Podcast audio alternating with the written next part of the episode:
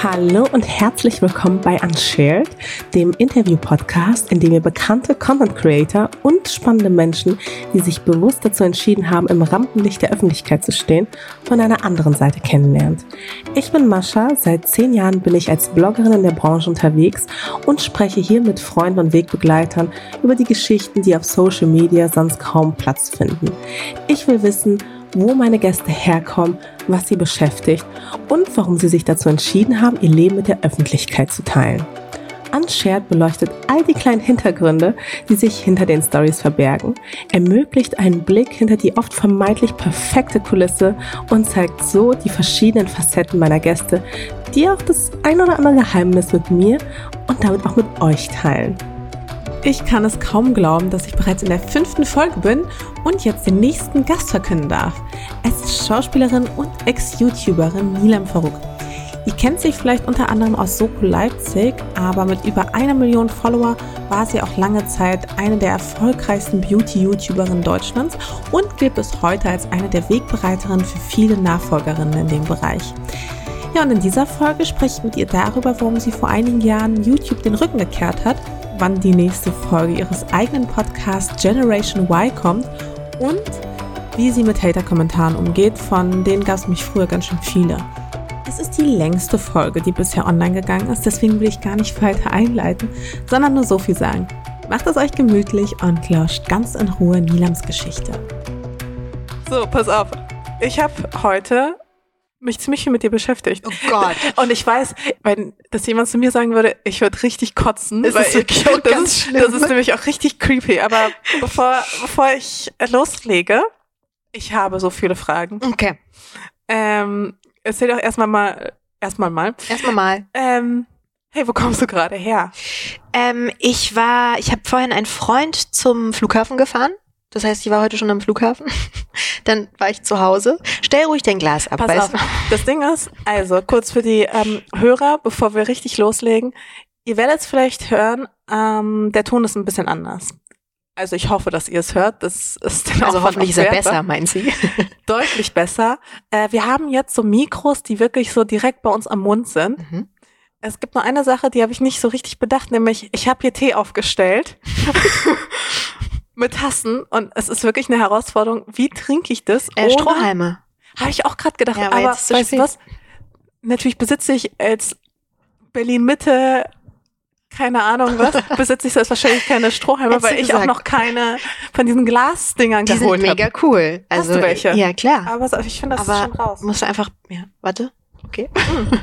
mm, So geht das doch. Oh Gott, wahrscheinlich hat man jetzt auch Die, Zu dieses. die Zuhörer sind live dabei beim Tee trinken. Holt euch einen Tee und äh, dann könnt ihr parallel mittrinken oder so. Du hast gerade einen Freund weggebracht. Genau, ich habe den zum Flughafen gebracht und äh, dann war ich zu Hause und ich hatte heute voll den faulen Tag. Ich hatte auch voll das faule Wochenende, was mega gut war. Also so ein Nicht-Tag, so ein der existiert einfach nicht. Du wirst dich nie wieder dran erinnern. Ähm, und dann war ich Das gerade braucht man aber manchmal. voll. Aber War jetzt auch das perfekte Wetter dafür. erstens das, aber man fühlt sich, wenn du das zwei, drei Tage machst, finde ich auch immer schlecht. So. Oh ja. Also mein Januar sah fast so ähnlich aus. Wirklich tatsächlich. ähm, ich bin zum Glück erst Mitte Januar aus dem Urlaub zurückgekommen und ähm, äh, deswegen der halbe Januar sah auf jeden Fall so aus. Und dann war ich nur kurz zu Hause, habe mich umgezogen ähm, für dich und für alle. Dankeschön. Weil das ja alle aber sehen werden. dich. ja, eh nicht. Also es auch Nein. im Schlauerpulli kommen Ähm, können. genau. Eigentlich habe ich im Monsi überlegt. Ich habe überlegt, im Monsi zu kommen. Ähm, und das war's. Und dann bin ich zu dir gefahren. Voll gut. Ja, wirklich nichts Spannendes. Hm. Aber mein Wochenende war ähnlich. Also ich habe auch nicht viel gemacht. Ich habe mich gestern richtig leer gefühlt, also emotional, Warum? weil ich nichts getan habe. Also Und dann- genau das, dass man sich faul und nichtsnutzig ja, fühlt. so wie so ein und ähm, ich bin dann gestern Abend war ich irgendwie außerhalb essen, draußen essen kurz, bin dann am Oberholz, also in so einem Mhm. Café vorbeigegangen, wo auch viele so mit ihren Laptops sitzen und dann, ey, ganz ehrlich, draußen ist irgendein scheiß Sturm, ja. Die Leute sitzen in diesem Kackcafé an ihrem Laptop, arbeiten, haben irgendwelche Meetings. Ich habe mich wirklich gefühlt wie so ein richtig faules Stück Scheiße. Ne? bin dann zurückgegangen, hab noch mal, war dann noch mal bei Netflix. hab, das war mein Sonntag. Hast du was geguckt? Ähm, tatsächlich nicht bei Netflix, sondern ähm, ich habe die erste Folge Homeland geguckt, Staffel 8, die ist Mhm. gestern rausgekommen und ich bin, Mhm. Ich finde die Serie schon richtig geil. Noch nicht gesehen. Also ich ist schon, gehört schon zu meinen Top 3 auf Oh, jeden wow, Fall. okay. Und ich war so, okay, seit Tagen warte ich drauf, dass sie endlich rauskommt. Und dann gestern war es dann soweit und dann habe ich sie auch ähm, dementsprechend gestreamt direkt. Ich habe auf den Sturm gewartet. Ich war gestern im Mauerpark Ja, Flohmarkt aber lange- und heute hin. Ja, lange äh, ja, eben. Ich durfte nicht mehr rein in den Flohmarkt, Hä, was? weil da, da stand so ein Berliner, der meinte, no, no, it's closed because of the Wetterlage. Wirklich? ja. Kannst Das du war sehr, vorstellen? das war sehr lustig. War Aber so- wolltest du quasi selber dort einfach rein? Ich wollte einfach, nur besuchen gucken? gehen und gucken und, Okay. und äh, was kaufen, wenn ich was finde, keine Ahnung. Ähm, aber es ging dann nicht mehr und dann dachte ich, okay, dann ist es wirklich übel mit dem Sturm, wenn die den Flohmarkt irgendwie schon um 13 Uhr schließen, aber I'm still waiting. Ich habe gehört, heute Nacht war es ein bisschen unangenehm und heute Morgen kam mein Postbote und war so, oh, bleib, Oh. ich, ich mache heute nicht so lange. okay. Würde dir auch raten, zu Hause zu bleiben. Und ich war so, okay, Mach ich. gut. Dann äh, danke dafür. Ich hatte eh nicht vor, rauszugehen, groß. Nein, voll faul gewesen auf jeden Fall. Das ist doch schön. ja. Das ist richtig schön. Was war sonst so dein Highlight der letzten Woche? Highlight der letzten Woche. Also ich bin gerade so ein bisschen im äh, Berlinale fängt ja in Hm. anderthalb Wochen an, was ja wirklich so für, für mich die Hochzeit ist von ich gehe aus, weil ich sonst nicht so der Ausgeher Ja, bin ist so ein bisschen wie unbedingt. Fashion Week für mich wahrscheinlich. Es ist sehr ähnlich. Ich habe nämlich letztens auch, ähm, wir haben irgendwie meine Presseagentur hat mit einem Kunden geschrieben und die meinten, ja, zu welchen, zu welchen Filmpremieren geht sie denn? Und dann ist mir so wieder mal klar geworden, dass Berlinale eigentlich mehr Abendveranstaltungen und weniger Berlinale an sich ist, also dieses Filme, Filme gucken, sondern wirklich mehr abends zu irgendwelchen Partys und dieses ganze Sehen und gesehen werden und so. Aber es ist halt irgendwie Teil des Jobs auch, weil Mhm. es wichtig ist, gesehen zu werden in irgendeiner Form. Ähm, und da ist gerade so Outfit vorbereitet, also wirklich ganz, ich guck gerade so, ich kümmere mich momentan selber und guck gerade so rum und deswegen war ich damit wes im Wesentlichen beschäftigt und hatte ein paar Fittings. Aber Berlinale Fittings sind schon mit die besten Fittings. Es ist, ich, ich stehe ja ein bisschen. Also ich bin, ich bin ja nicht, ich bin nicht so modeaffin wie du, trotzdem mag ich Mode an sich so. Und da ist halt, da hast du halt für diese Abendveranstaltung, für die Opening Night und so wirklich diese Traumprinzessinnenkleider mit, wo du sonst wahrscheinlich für die Fashion Week eher denken würdest, ein bisschen viel. Generell, auch im Alltag. Äh, auch, auch im Alltag. Ähm, aber ich bin ja ein bisschen von der, also ich bin so jemand, ich finde, ich finde es manchmal schade, wie wenig Mühe, ich mache gerade Gänsefüße, sich Leute geben, wenn sie auf so ein glamouröses Event gehen, weil ich finde, wenn, dann doch dann da so. Ähm, deswegen mag ich das total gerne, muss mich aber manchmal auch selber so meinen, kann ich das machen? Kann ich da wirklich so auftauchen oder bin ich dann zu irritiert von mir selber? Ähm, aber eigentlich finde ich Glamour ziemlich cool, ziemlich schön. Was war dein schönstes Kleid bisher? Das schönste Kleid war gleichzeitig das schlimmste Kleid. Ähm, es war ein, äh, es war ein, ein, ein Abendkleid, ein Cinderella-Kleid von Jasmin Erbers. Die hat das extra gemacht für den Bambi, als wir nominiert waren mit einem Film. Und da gehörte eigentlich so ein Reifrock drunter. Und dann wusste ich aber, ich habe keine Ahnung, wo der Bambi war, im Theater des Westens oder äh, im ja, Stage-Theater, dass die Sitzreihen so wahnsinnig eng sind, wenn ich dann da sitze und wie soll ich denn da mit einem Reifrock reinkommen und so. Und ähm, dann habe ich den am Ende nicht angezogen, was aber dazu führte, dass ich ungefähr eine 10 Meter Schleppe hatte, was dazu führte, dass auf einer Massenveranstaltung. Ja, okay. also ich war noch nie in meinem ganzen Leben so gestresst von einem Kleidungsstück, aber es war auch gleichzeitig echt. Also die Fotos sind schön und alles, was hinter der Kamera war, war nicht so schön. Aber wird man dann nicht auch richtig aggressiv, wenn dann die ganze Zeit irgendwelche, meistens sind es ja Männer, Mhm. weil Frauen passen da ein bisschen besser auf, Mhm. ähm, bei so schönen Kleidern. Mhm. Wenn einfach irgendwelche Männer ständig bei dir auf dem Kleid sind und du auch jedes Mal fast hinfällst oder Treppen, Treppen auch größte Herausforderung. Wie ging es dir dann noch so es war nach drei furchtbar. Stunden? Es war furchtbar. Ich habe noch überlegt, ob ich ähm, flache Schuhe anziehe, weil man würde ja die Schuhe nicht sehen, so, Mhm. äh, damit ich irgendwie überlebe.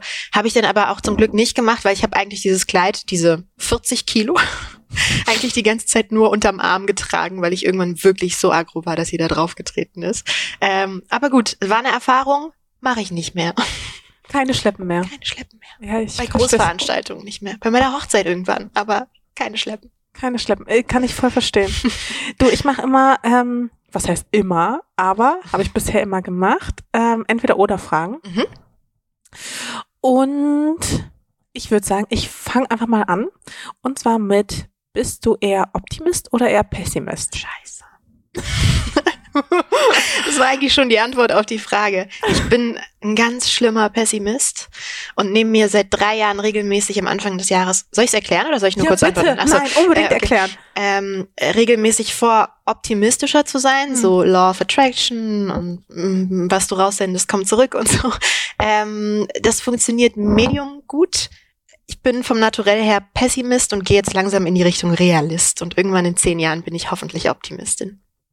Weil das hattest du nämlich irgendwo erwähnt, dass du eher so Pessimist bist, Ja. auf dem, auch, aber trotzdem auch gleichzeitig Optimist und ich war so ein bisschen irritiert. Ja, Was denn jetzt? das eine ist, was du gern sein willst und das andere ist, wenn du ganz tief in dich reinblickst, was du wirklich bist. Okay, immerhin. Ja. Problem erkannt. Ja, also Selbstreflexion ist da, aber äh, Umsetzung, da scheitert es noch, würde ich Hm. sagen. Ich weiß Okay. nicht, das ist so, keine Ahnung. Ich weiß auch nicht, ob ich es schon immer war.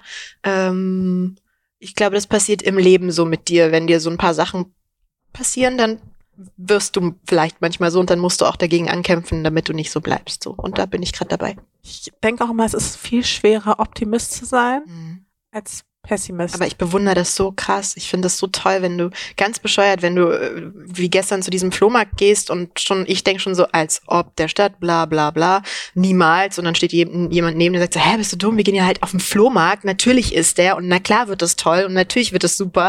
Und dann fühlst du dich auch immer so ertappt als Pessimist, weil du so ein kleiner Miesmacher bist innerlich. Ich bewundere das immer sehr, wenn man das gut kann. ja. ähm, du bist ja gebürtige Berlinerin, Mhm. deswegen Osten oder Westen? Ähm, finde ich, also meine Antwort auf die Frage ist, dass ich, ich bin ne- 89 geboren und ich habe für mich selber nie unterschieden. Ich finde es immer ganz befremdlich, wenn, also ich habe sehr lange im Osten gewohnt, in Friedrichshain. Und dann hatte ich so Freunde aus dem Westen. Und dann haben die immer gesagt, oh, jetzt müssen wir raus zu dir in den Osten. Und das war für mich immer so ganz schwierig zu verstehen, weil ich das nie unterschieden habe. Ähm, ich finde, man sieht die Unterschiede noch ganz deutlich, aber ich würde sagen, ich kann mich nicht entscheiden. Oh Mann, Tut mir leid. Es ist, weil du bist ja im Westen groß geworden. ja, du ich wohnst bin ja im Westen und ich war viel im Osten. Jetzt bin ich wieder im Westen und ähm, Aber es, ich kann es auch verstehen, dass es für dich keine Rolle spielt, weil ich bin ja auch nach Berlin gezogen, Ja. da gab es das ja auch alles nicht mehr. Ja, und ich finde es auch, irgendwie denke ich so, warum sollte man es doch gut, dass diese Trennung nicht mehr da ist? Warum sollte man sie wieder raufmachen? Ähm, aber ich glaube, so, so Osten mehr fürs Kreative und Westen mehr so fürs gesettelte, ähm, stilvollere, Okay. wenn das eine Antwort ist. Alright. Ist okay. Sie, Nehme ich trotzdem. sie nickt. Ich, ich nicke. Dann Instagram oder YouTube. Instagram. Und zwar tatsächlich schon ab dem Punkt, seit ich das angefangen habe. Also gar nicht mal, weil ich mittlerweile kein YouTube mehr mache, sondern weil ich einfach, Aber ich meine auch als, Konsu also als Konsument. Also, ja, also nicht nur ah, okay. Ähm, YouTube. Okay. Wenn ich so überlege, was ich mehr nutze, wo Mhm. ich, wo ich mehr Unterhaltung auf längere Sicht drin finde, dann immer noch YouTube. Krass. Ja. Okay. Aber es ist ein Unterschied zwischen Konsument sein und selber, also ich mache selber lieber Instagram, auch schon immer, aber äh, YouTube zum Gucken. Ich habe, Ha. glaube ich, jedes Video gesehen. ja, aber ich finde das total spannend. Ja. Ja? Ich, ja, absolut. Was ist denn bei dir? Würdest du? bei mir ist YouTube einfach weder auf dem einen noch auf dem anderen Platz. Also bei mir ist, also YouTube könnte mir kaum egaler sein. Aber also Ich gucke mir auch kaum Videos an zum Beispiel. Also ich gucke mir manchmal irgendwie sowas wie eine Weiß ähm, Doku an, weißt du, Mhm. wenn die irgendwie so krasse Kriegsdokus haben Mhm. oder sowas. Das finde ich halt, dafür liebe ich halt YouTube. Da denke ich mir so, wie geil ist es, dass es sowas gibt, Mhm. ähm, dass dass man dort sowas auch einfach findet, was man vielleicht wirklich nicht im Fernsehen findet oder Mhm. dass Menschen auch eine Stimme finden, ähm, die sie vielleicht sonst nicht finden oder einfach Inhalte publik werden, die vielleicht einfach sonst nicht stattfinden würden. Mhm. Dafür liebe ich YouTube, aber sonst YouTube, pff, bei mir findet das wirklich super wenig statt. Also was ich nicht mehr mache, ist so Leute aktiv verfolgen. Das habe ich eine Zeit lang mal gemacht, ob das so Familienvlogger Mhm. sind, wo ich am Anfang total warte mal, warte mal, warte mal. Familienvlogger? Ja, die, ihr ganzes Leben. Die kriegen dann Kinder und dann ist die Kamera bei der Geburt dabei und dann, also so jeden Tag Ah, okay. Daily Vlogging mäßig. Ah, okay. Ähm, und das hat mich am Anfang so fasziniert und das war so ein bisschen so ein Voyeurismus, der Ah. mich fasziniert hat.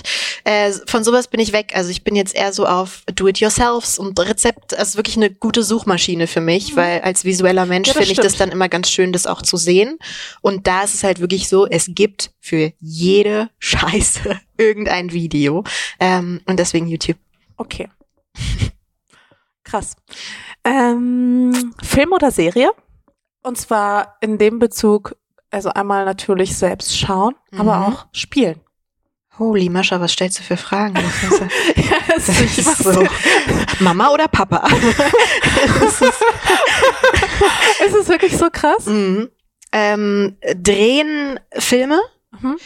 Weil ich, also ich, ich war ja lange in der Fernsehserie, deswegen habe ich davon jetzt gerade erstmal, natürlich wäre so eine Netflix-Serie schon bestimmt spannend, ähm, aber ich finde es ganz schön, wenn du bei einem Film als, als Schauspielerin auch diesen Abschluss hast. Also es ist Mhm. dann so ein Projekt für eine Zeit und da geht dann alles rein und auf eine bestimmte Art und Weise und dann ist das aber auch zu Ende und dann kommt was ganz Neues. So, das genieße ich gerade sehr und finde ich ganz toll. Gucken wahrscheinlich Serie. Ich bin jemand, der guckt keine Filme alleine. Das ist so ganz komisch. Also ich äh, würde mich nie, es passiert alle Jubeljahre mal, dass ich mich hinsetze und einen Film anmache. So. Ähm, ich, ich weiß nicht wieso, aber es ist einfach so. Mhm. Und bei Serien ist es schon eher so. Wenn ich eine finde, gerade Bahnfahren oder irgendwie sowas, ähm, dann binge ich die schon gerne mal. Deswegen gucken Serie. Ja, äh, ich bin da genauso, wobei, wobei ich glaube, das hängt auch teilweise damit zusammen, also gerade bei Serie, wenn man dann so richtig süchtig ist, dann hat man auch nicht immer Bock auf den Terminkalender des anderen Ja. sich nehmen zu müssen. Ja, das Und ich denke mir so, oh mein Gott, Was ich soll's? will, ich will zu Ende schauen, okay, kannst du jetzt mal bitte entweder nach Hause kommen oder ich gucke jetzt einfach auch ohne dich weiter und ist doch auch okay, oder? Ja, stimmt. Nee, aber ähm, das eine so, das andere so, würde ich bei mir sagen.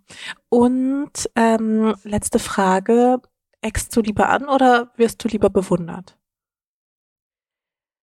Ähm, äh, ich glaube, ich, was für mich besser ist, meinst du? Nicht was realistisch ist, sondern was, was ich glaube, wie ich wirke oder was mir mehr passiert sozusagen. Nee, weniger was, weniger was dir we äh, mehr passiert, sondern eher was so deine, also was, was, ich so, wollen würde. ja, was, was so dein innerer Antrieb, was deinem inneren Antrieb gerechter wird. Ich glaube, lieber bewundert werden tatsächlich, weil ich eher anecke als Person. Und das Hm. kenne ich und das mag ich nicht immer, manchmal sehr, aber nicht immer.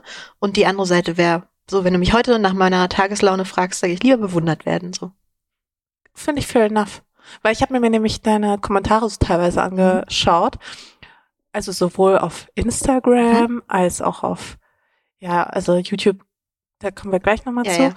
Ähm, aber ich kenne das jetzt auch so ein bisschen von mir, ähm, auch ein bisschen, so die Follower, die gehen schon sehr, sind schon sehr streng bei dir tatsächlich. Mhm. Also du hast halt so krass strenge Follower, Mhm.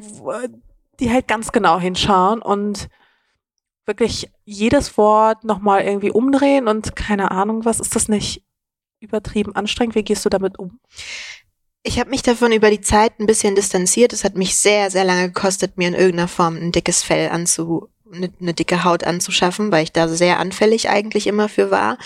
Ähm, aber ich glaube, bei mir ist es ein bisschen mit dem Alter gekommen, mit den mit den, ich mach, hab das ja jetzt auch schon, sind fast zehn Jahre oder irgendwie sowas und irgendwann nimmst du alles nicht mehr so ernst und ich sehe das nämlich genauso wie du, dass ich glaube, dass da manchmal ein Haufen ist von sehr genauen Leuten, wo ich mich so frage, also wenn jeder im Leben so genau wäre, dann hätten wir gar keinen Spaß mehr und das ist auch voll weit weg von meiner Persönlichkeit. Also ich bin jemand, der macht meinen bösen Witz und ich passe da schon auch sehr auf, dass ich das eben nicht unbedingt immer online mache, weil ich weiß, dass das niemals so verstanden werden kann, wie ähm, ich es gemeint habe oder mit einer Freundin oder mit dir auf der Couch mache oder was auch immer so.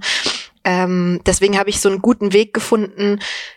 Ich glaube, dass ich keine Scheiße raushaue im Sinne von, ich mache nichts Böses online. Ich bin niemand, der jemals irgendwie groß was verbockt hätte. Und wenn dann trotzdem Leute anecken wollen, dann machen sie es, weil sie es wollen, aber nicht unbedingt, weil es gerechtfertigt ist. Verstehst du, wie ich meine? Absolut. Also ich verstehe total, was du meinst, was mir auch aufgefallen ist, ähm, als ich mir auch so Interviews und sowas von dir angeschaut habe. Du redest sehr diplomatisch irgendwie. Ja. Also es hat immer so den Eindruck, als würdest du wirklich nochmal schauen, bevor du irgendwie was aussprichst, wo kann man dich irgendwie angreifen, an welchen mhm. Stellen und dann erst drückst du dich überhaupt aus. Voll. Und das ist, glaube ich, auch eine Sache, die kam wahrscheinlich auch einfach mit der Zeit, oder? Ja. Weil ich meine, am Anfang. Das wenn du das jetzt, also es stimmt alles, was du sagst, oder du das jetzt so sagst, denke ich gerade so krass, das klingt irgendwie so voll berechnend, aber das ist ein Automatismus, der, nee, den nee, man sich also über so die Jahre, nee, nee, für mich gerade zum Reflektieren sozusagen. Und es kommt mit Sicherheit dadurch, dass man viel angegriffen wurde für Sachen, die man nicht verstanden hat unbedingt und sich damit auch teilweise sehr alleine gefühlt hat, gerade am Anfang, was Social Media angeht, weil es nicht Leute gab, die laut darüber gesprochen haben und weil du das Gefühl hattest, du warst, du bist der einzige Mensch auf der Welt, der gerade der schlimmste Mensch überhaupt ist und alle hacken auf dir rum.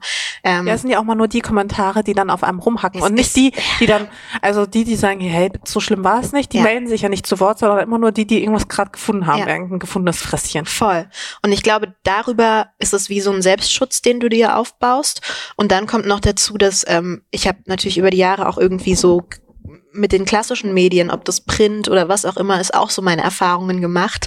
Und dann merkst du halt, du musst halt 17 Mal vorsichtig sein, weil am Ende sitze ich allein in meinem Wohnzimmer und ärgere mich krass darüber, was andere jetzt über mich denken. Und deswegen mm, muss ich diese Presse nicht haben, die alles Mögliche zaubern kann aus dem, was ich gesagt. Also das, dieses, das Futter will ich einfach nicht bieten. So und ähm, ja. Das halte ich auch für ziemlich nachvollziehbar. Wie gesagt, ich war total schockiert, weil ich habe so viele ich habe auch zum Beispiel irgendwie so einen Zeitartikel gelesen mhm. und da waren wirklich ausschließlich böse Kommentare, wo ich mir denke, mhm. hä, habt ihr, also, habt ihr nichts Besseres zu mhm. tun, als so eine junge Frau anzugreifen mhm. für nichts und wieder und wirklich so viele böse Kommentare und ich glaube, YouTube ist da auch einfach eine ganze Ecke härter und da musst du halt viel, viel mehr einstecken. Aber ich muss zugeben, ich war halt wirklich einfach krass mhm. schockiert so.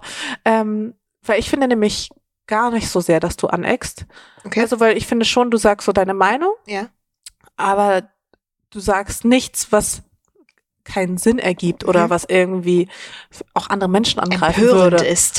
ja, oder was irgendwen angreifen würde ja. in dem Sinne, sondern ja. du drückst dich schon sehr diplomatisch aus. Ja. Man kann es natürlich, wenn man es wirklich böse meint, kann man es auch so auslegen, aber wenn man irgendwie einen Funken Menschenverstand hat, dann versteht man es so, wie du es meinst. Ja.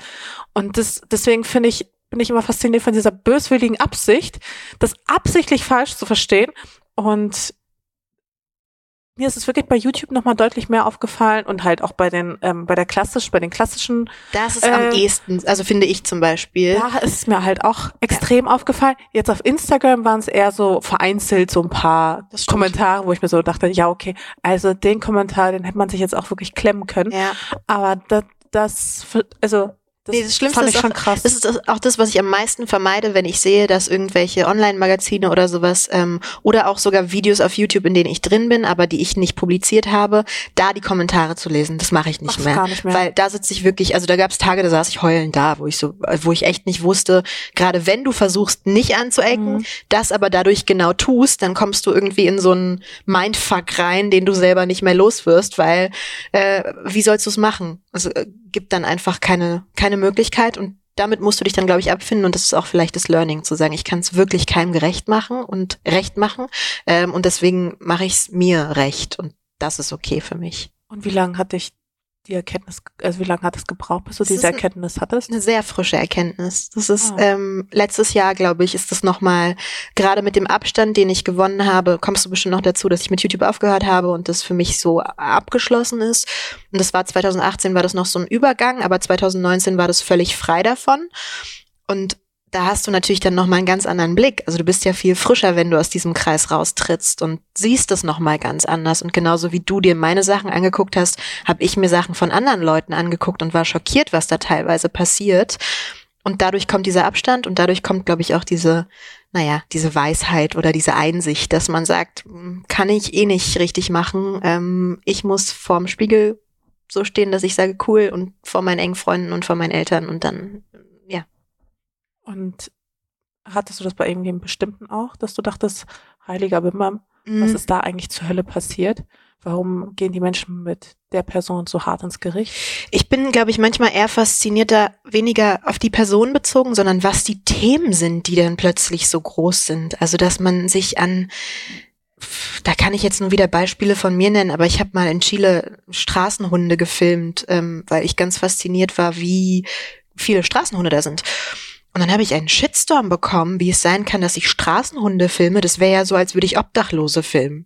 So, wo, es, wo ich, ich sehe gerade deinen Blick, das denke ich bis heute so. Aber der war, der war echt der Shitstorm. Also es haben sich so Ach, viele mehrere Leute dann mehrere. gesagt. Das ist ja dann auch dieses Schneeballding Ja, ja, so. okay. Äh, und dann wird sich da drauf gestützt, nur so als Beispiel. Also ich Mhm. gucke dann oft eher auf die Themen oder wenn es irgendwelche großen Dramen gibt, die dann bei Twitter oder über YouTube die Runde machen. Ich denke so, worum geht's hier eigentlich? Das ist ja unglaublich. Das fasziniert mich am meisten daran so. Ja, okay, auf die Idee wäre ich jetzt aber auch nie gekommen, dass man, da, also vor sowas bist du ja auch, glaube ich, gar nicht gefeilt, aber also wenn das passiert dann, das macht es dann einfach mit dir und du bist so, hä, wo kommt Ja. das denn jetzt her? Okay, ja, krass. Voll. Du hast es ja gerade schon angesprochen, du hast, also so habe ich dich auch kennengelernt. Mhm. Also rudern wir noch mal ganz kurz zurück. Brrr.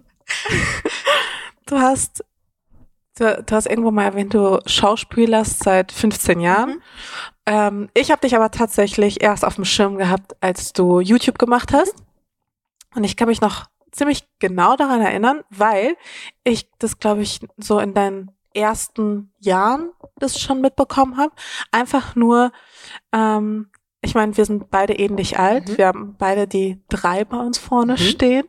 Ähm, wir haben beide auch 2010 angefangen mit Mit online sein. Mit, also wahrscheinlich einfach auch schon früher, aber so mit diesem einen Projekt, wofür man uns dann kennt, Ja. haben wir beide ähm, im Jahr 2010 angefangen.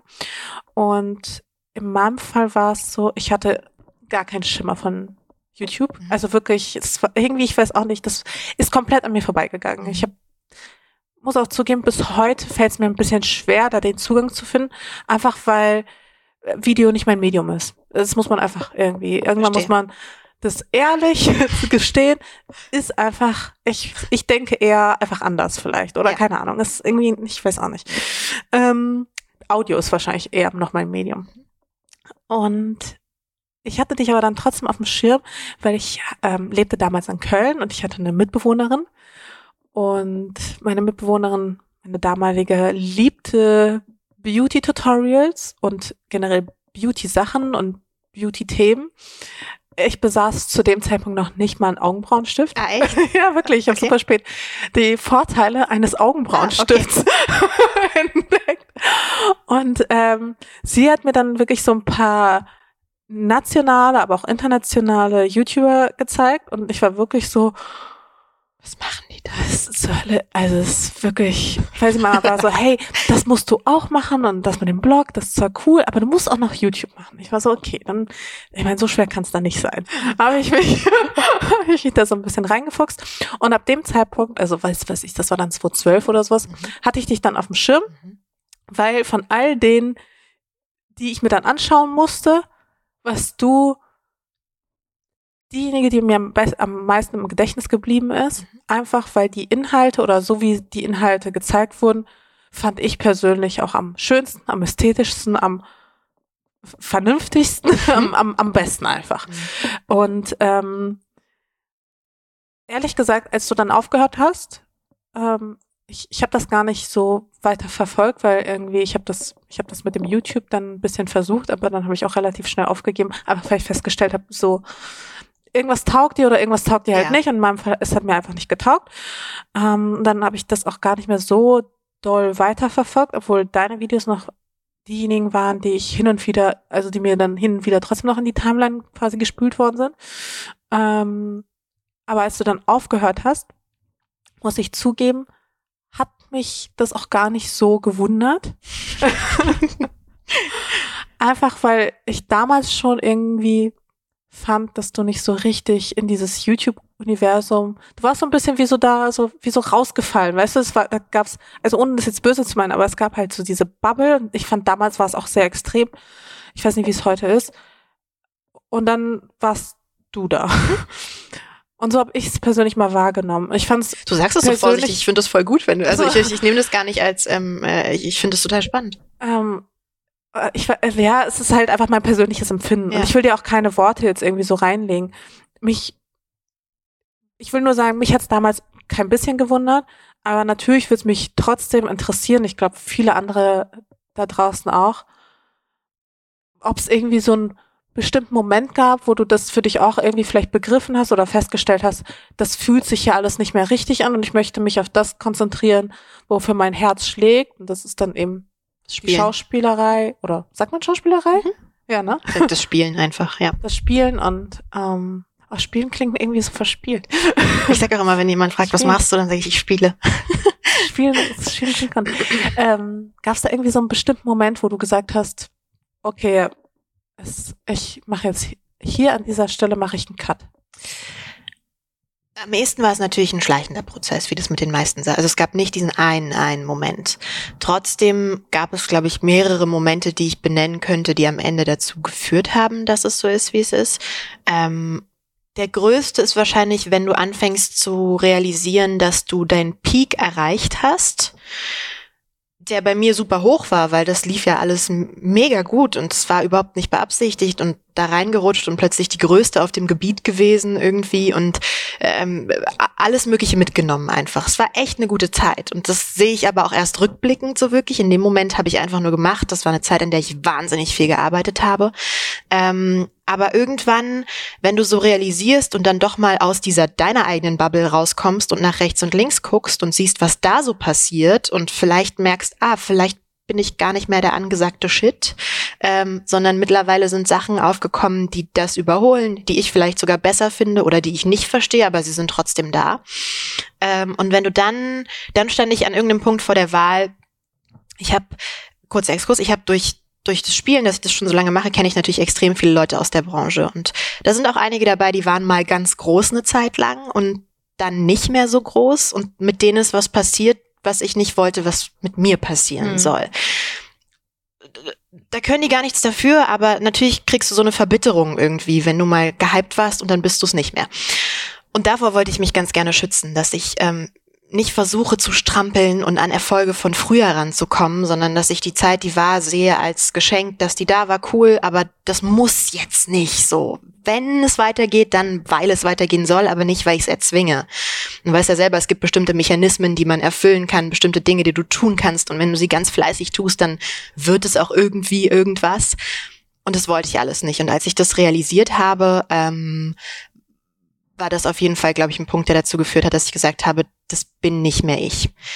Der zweite große Punkt war, YouTube hatte irgendwann die Entscheidung, nach rechts oder nach links zu gehen. Rechts wäre diese seriösere Richtung gewesen, sowohl von den Creatoren her als auch von YouTube als, ähm, als Brand.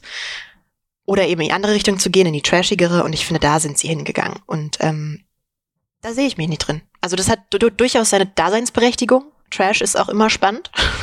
ähm, aber ich wollte nicht diejenige sein, die das macht. Und das sind so auf jeden Fall zwei große Punkte, neben der Tatsache, dass Spielen einfach gut lief und das schon immer mein Ding war. Und ähm, Aber du hast ja dann auch die ganzen Videos runtergenommen. Also du hast es ja nicht als ein Kapitel quasi und dann hast du einfach das Buch geschlossen, aber alles quasi trotzdem online gelassen, Ja. sondern du hast ja dann wirklich das Kapitel auch richtig, also das Buch zugemacht und weggeschlossen gefühlt, ja, weil du hast ja dann nur noch jetzt, glaube ich, drei Videos oder sowas. wobei das habe ich erst vor zwei Monaten gemacht. Ja, das Ähm, also aufgehört vor zwei Jahren und dann waren die alle noch online. Ähm, und ich weiß nicht, also mir schreiben jetzt so Leute, die so sagen, oh, voll schade, dass du die runtergenommen hast und dann schreiben wieder andere, oh, offensichtlich schämst du dich dafür, wo ich so denke, ganz ehrlich, das ist einfach so ein Scheiß. Ähm, ich habe die runtergenommen, weil das ein Gefühl war für einen sauberen Cut, Mhm. der erst später kommen konnte.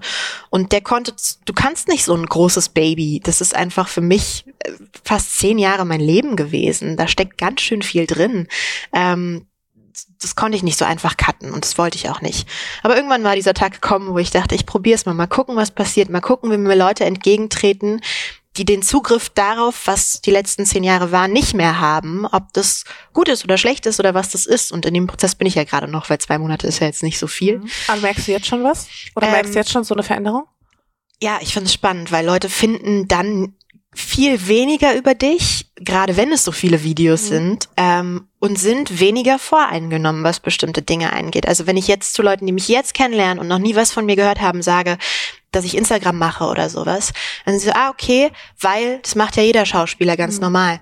Davor wär's, hätten sie halt Zugriff auf das alles gehabt und ich wäre eben nicht nur wieder Schauspielerin, sondern alles Mögliche und dann wären wieder ganz viele Fragezeichen da gewesen und Und dann wärst du wieder in der Influencer-Schiene drin. was ja nicht so schlimm ist, damit finde ich mich auch langsam mehr ab. Damit hatte ich eine Zeit lang echt ein großes Problem, das stimmt. Ähm, was mittlerweile nicht mehr so schlimm ist, aber es ist einfacher. Es ist einfach straighter. Und ich habe das Gefühl, Menschen brauchen manchmal so, so, so eine Straightheit, damit du sie nicht verwirrst, sonst wissen sie nicht wohin. So. Ähm, Aber findest du dich vielleicht mit der Rolle deswegen besser ab, weil, oh Gott, jetzt geht meine Stimme flöten. Findest du dich mit der Rolle vielleicht deswegen einfach besser ab, also mit der Influencer-Rolle, einfach weil du schon in diesem Schauspiel so gesettelt bist, dass man dir das nicht dadurch wieder, ist, dass man das nicht dadurch wieder, ich sag mal, abwerten kann in so Gänsefüßchen? 1000 Prozent. Also ich glaube, das ist am Ende des Tages ist ein großes Ego-Ding, dass ich das immer nicht wollte. Ähm, Weil du nicht in dieser Reihe stehen wolltest. Genau, weil Ja, vielleicht, vielleicht auch das, was du vorhin mit dieser Bubble meintest, dass da Leute waren und dann war da von rechts ich. Das war also irgendwie vielleicht auch was beabsichtigtes, unterbewusst und ja, auf jeden Fall. Doch, muss ich äh, einsichtig sagen, dass das dadurch mir einfacher gemacht wird, dass ich mein Standing im Spielen habe, dass ich auch sagen kann, ey, kein Ding. Also ich kann das auf jeden Fall gut nachvollziehen, dass du mit YouTube aufgehört hast, auch wenn ich persönlich finde, dass es für YouTube an sich ein, Ein großer Verlust, Verlust ist. ist. Nein, wirklich, ein Verlust ist einfach, weil, weil du für mich, für mich persönlich zumindest, deswegen wollte ich dich auch so gerne bei mir haben, einfach outstanding warst. Ähm, und ich sonst, wie gesagt, nicht so einen Bezug zu YouTube finde, einfach weil mich die Inhalte einfach nicht so Mhm. ansprechen. Also die meisten jedenfalls. ganz lieb, was du sagst. Vielen Dank. aber ist auch wirklich so gemeint. Was ich aber nicht verstehe, du hattest auch einen Podcast. Ja. Die letzte Folge ist jetzt ein Jahr her. Was ist da passiert? Und Moment, und bevor, und bevor, und bevor ich äh, deine Antwort hören will, du hast sogar noch in der letzten Folge warst du noch total happy dafür, dass du ausgezeichnet wurdest und du warst so voll motiviert und ich war so okay. Sag mal, ich dachte vielleicht zwischendurch bist du irgendwo hingewechselt, wo es exklusiv ist und wo ich es nicht mitbekommen habe, aber du hast einfach einfach Nein. gesagt, okay, ciao. Du hast nicht mal gesagt, okay, ciao. Du hast einfach aufgehört, was ist da passiert.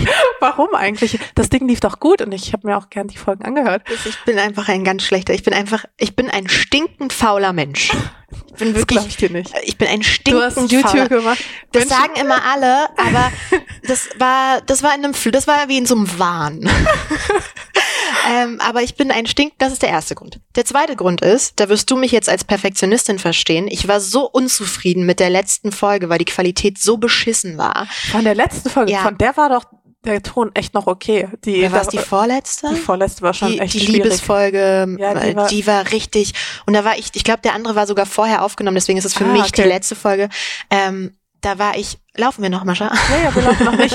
Wundern, ich muss durch dieses neue Gerät, ich muss immer gucken, ob ich auch wirklich immer noch aufnehme, weil das Blödeste, was einem passieren kann, Ist, wenn alles weg ist. richtig. Ähm, ich war so sauer über die Qualität, dass mich das, das versteht man wahrscheinlich nicht, jeder denkt sich da draußen gerade wie bescheuert, aber es hat mich so deprimiert und ich dachte irgendwie, nee, ich muss jetzt erstmal ein, ein Studio finden, wo ich das mache, ich werde es nicht mehr zu Hause machen, ich will nicht, dass sowas nochmal passiert.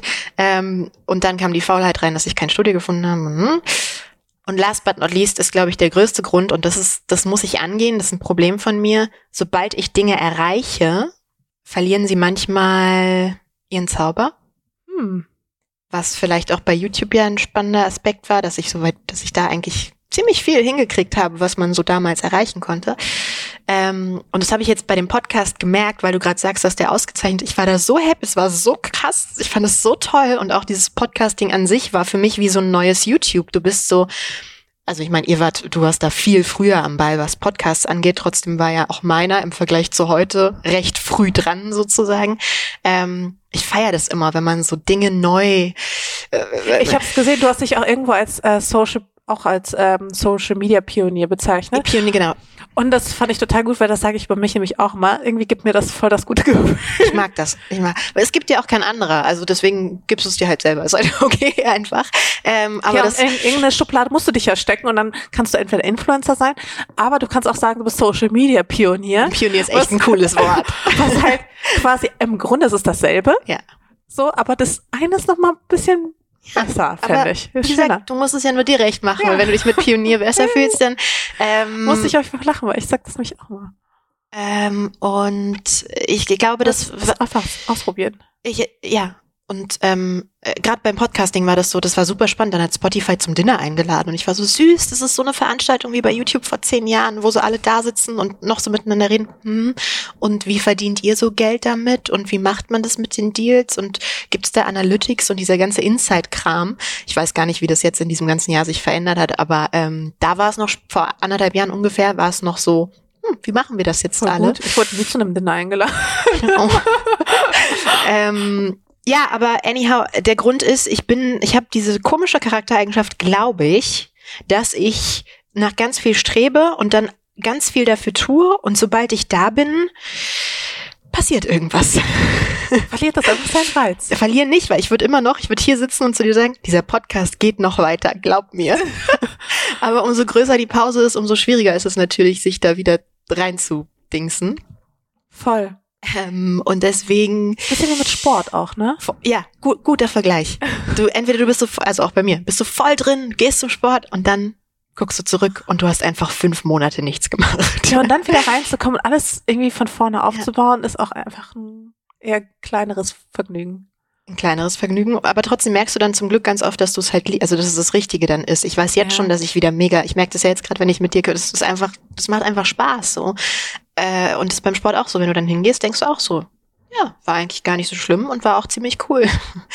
ähm, man muss halt hingehen. Aber woher, woher kommt die Eigenschaft? Weil ich habe mir vorhin durchgelesen, du bist Sternzeichen Waage. Ich Ja. weiß nicht, bist du eine typische Waage? Bist du, Ich glaube ja. ja? Ja. Suchst du nach Harmonie und nach Ah, nee, ich Ausgeglichen- glaube nein. nach Ausgeglichenheit Nein. und findest sie nie? Ich glaube, Ästhetik ist für mich das Erste, Ah, ja. was ich mit Waage in Verbindung, das Mhm. passt, glaube ich, ziemlich gut. Ähm, und gleichgerecht, äh, gerechtig, gleichgerechtigkeit, Gerechtigkeit. Ja, aber das ist doch auch typisch Waage, ne? Genau, voll. Und da bin ich auch, also ungerecht kann ich gar nicht. Aber Harmonie, äh, ich, ich sage immer ganz gerne, dass ich gerne streite. Ich Was bist denn du für ein Aszendent? habe ich letztens nachgeguckt. Jungfrau, glaube ich. Ah, okay. Weiß ich nichts drüber. ich wäre gern, weißt du, ich wäre gern so einer dieser Menschen, die quasi so direkt so das Sternzeichen, weißt du, sie analysieren dich so ein bisschen und dann sagen sie dir direkt das Sternzeichen, was du so bist oder deinen Aszendenten oder keine Ahnung was. So bin ich halt nicht. Ich wäre aber gerne Aber glaubst so. du an Sternzeichen? Also kannst du damit was anfangen? Ich ah, fummel mich gerade so ein bisschen tatsächlich in dieses Thema rein, aber weniger aus so einer weniger aus so einer spirituellen Sicht, sondern einfach weil ich ich weil ich habe so ein komisches es ist bei mir in der Familie vielleicht ein bisschen ähnlich wie bei dir. Ich bin nicht so richtig also ich habe nicht so die so einen direkten Zugriff zur Religion. Ja. Ähm, und deswegen, ich glaube an Dinge, die für mich Sinn ergeben, weißt du? Und für mich ergibt es zum Beispiel total viel Sinn, wenn ein Mond ähm, Einfluss hat auf, auf die Gezeiten, Ja. dann hat er doch auch safe irgendeinen Einfluss auf, auf meinen Körper. Also es muss ja irgendwie, ich weiß nicht, wie man sowas messen könnte oder ob man sowas messen kann, aber ich schätze, das, da muss doch irgendwie was passieren. Und genauso sieht's dann wahrscheinlich auch mit anderen Planeten und Sternen und sowas aus. Mhm. Also in meinem rationalen Gehirn ergibt das Sinn, genauso wie ich auch an Energien zum Beispiel glaube. Äh, Ich kann das nicht beweisen, aber nur weil wir etwas nicht, ich meine, wir können auch Mikrowellen und sowas nicht sehen oder Infrarotstrahlung oder so. Das können wir ja alles nicht sehen, das können wir erst seit kurzem sehen, aber das heißt ja nicht, dass es das nicht gibt, sondern einfach nur, dass wir es nicht wahrnehmen können. Ich glaube deswegen auch, mh, so zwischenmenschliche Energien muss es im Grunde auch geben, nur wir können sie halt nicht sehen und Ja. deswegen glaube ich auch, also deswegen ist auch Sternzeichen für mich so ein spannendes Thema, weil das irgendwie für mich so ein bisschen miteinander verknüpft ist. Aber es ist jetzt nicht so, dass ich an Horoskope oder so glaube oder wenn du mir jetzt erzählen würdest, deine Woche wird so und so und dann hast du noch so ein kleines Klangspiel im Hintergrund oder so. Das ist halt gar nicht meine Welt. Mhm.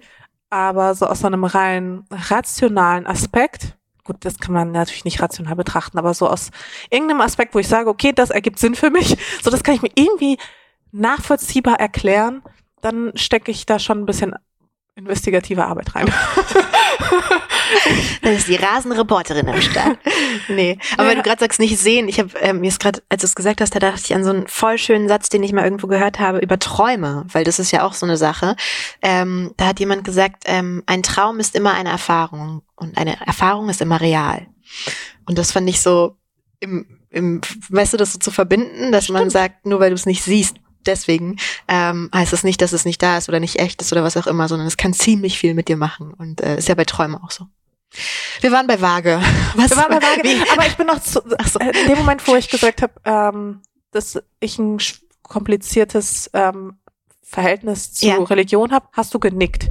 Ja. Und ich habe rausgefunden, dass ähm, ich glaube, dein Papa ist Moslem, deine Mutter ist Christin. Katholikin, ja ich glaube auch noch polnischstämmig. Da ja. ist man das, da ist das ja noch ein bisschen extremer manchmal. Kenne ich zumindest aus, aus der Erfahrung meiner Freunde und definitiv so weiter und so fort. Ähm, aber es ist ja trotzdem ein gewisses Spannungsfeld, was ich jetzt familiär bei mir halt auch kenne, aber nicht in so direkter Verwandtschaft, sondern einfach weil, weiß nicht, meine, äh, mein, mein Opa ist Moslem, er war mit seiner Frau, einer, meiner Oma, einer Jüdin verheiratet. Mhm. Und ich bin halt christlich. Und das ist einfach ein einziges Chaos. Aber deswegen fehlt mir halt so eine, ja, so eine Glaubensidentität mhm. oder eine Identität in Sachen Religion. Aber fehlt sie dir?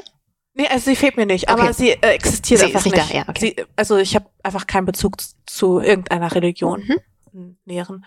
Ähm, aber mich würde deswegen interessieren, wie das dann bei dir ist, weil du bist ja so ein bisschen auch, so Weihnachten ist auch für dich ein Ding. Ramadan dann auch? Nee. Okay. Aber das hat mehr mit Papa zu tun. Also wie Papa Moslem, Mama Katholikin. Ähm, und ich habe das immer als sehr großes Geschenk gesehen, weil das so zwei Welten eröffnet hat. Und es hat auch, glaube ich, ganz doll meine Toleranz-Ding gegenüber geprägt, weil da haben sich einfach zwei Menschen gefunden, die ähm, seit 30 Jahren verheiratet sind und ihr Leben zusammen bestreiten und beide mit so unterschiedlichen Ansichten, was das eine zumindest angeht. Und die haben immer einen großen Kompromiss gefunden. Also wir haben ähm, kein Schwein zu Hause gegessen, ähm, aber wir durften dafür getauft werden. Also es war wirklich immer so, wir haben irgendwie Zuckerfest mit Papa gefeiert, aber Papa musste dann auch Weihnachten mitfeiern. Und das war ist ein bisschen wie so, du nimmst dir das Beste aus allen Welten. Hey, aber ganz geil. Total. ähm, und ich fand es immer es war irgendwie nie ein Stress und meine Eltern würden, glaube ich, bis heute wollen, dass ich mich für irgendwas entscheide und dazu auch stehe. Und dann sage ich immer, das kann ich gar nicht und ihr seid die Letzten, die mir das vorschreiben können, weil ihr konntet euch, ja selber nicht auf irgendwas einigen. ähm, aber das. Aber ehrlich gesagt finde ich das total modern. Ja, und aber das ist das Faszinierende, dass es seit 30 Jahren bei den beiden modern ist. Also die waren da, die waren da echte Trendsetter. nee, aber äh, ich sehe das immer voll dankbar und deswegen, ich finde Religion ein mega spannendes Thema. Ich sehe, was das Menschen geben kann.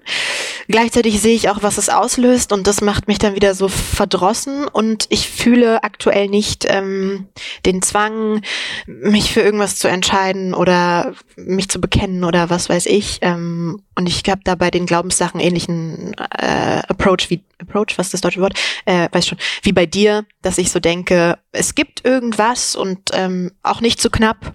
Und das äußert sich mal hier und mal da, aber ich muss es jetzt gerade nicht benennen können oder mich irgendwie auf eine Seite stellen. So, aber ja, es war immer ich spannend. Es so so faszinierend, dass man das so Menschen so direkt vorgibt und sagt, okay, hier das und das war die Geschichte und daran müsst ihr jetzt glauben. Aber es ist auch ein bisschen toll. Das ist wie ein großes Märchen. Ja, es ist wie ein großes Märchen, aber ich finde es auch irgendwie so ein bisschen aus der Zeit gefallen heutzutage teilweise. Ja, finde ich. Ich denke dann immer so, who am I to judge? Wer weiß, mhm. vielleicht war es einfach wirklich so.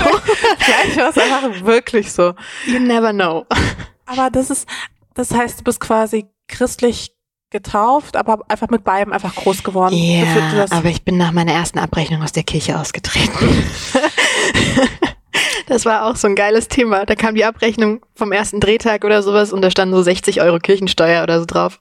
Du so, wozu eigentlich? Ich so, wozu? Und dann bin ich zu Mama gesagt, Mama, ich trete aus. Und dann hat sie gesagt, auf gar keinen Fall trittst du aus. Und dann habe ich ihr die Abrechnung gezeigt und habe ihr gezeigt, hier 60 Euro. Und sie so, du trittst auf jeden Fall aus. das ist so typisch Polen auch einfach, wenn man mal in Klischees sprechen darf. Ähm, ist das aber in Polen nicht so, dass man sowas wie Kirchensteuern hat?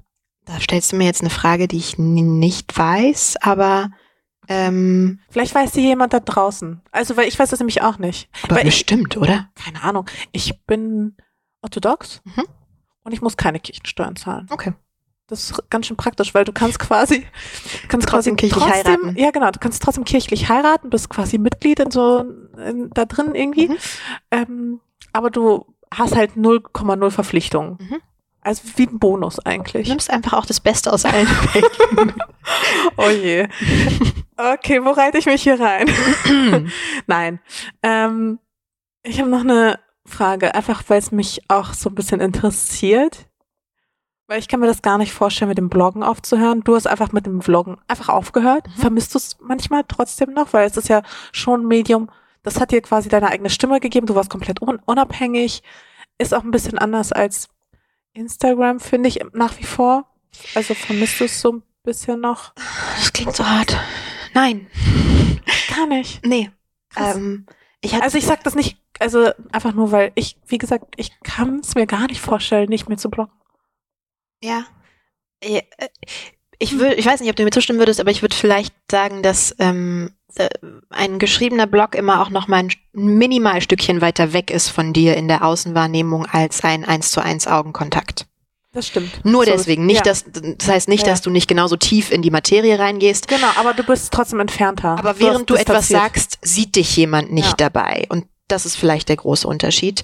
Ähm, und Und du das, hast auch mehr Zeit oder mehr Möglichkeit, nochmal. das kann überlegter sein, Genau. ja, aber haben wir ja gehört, da bin ich ja gut drin im Überlegten.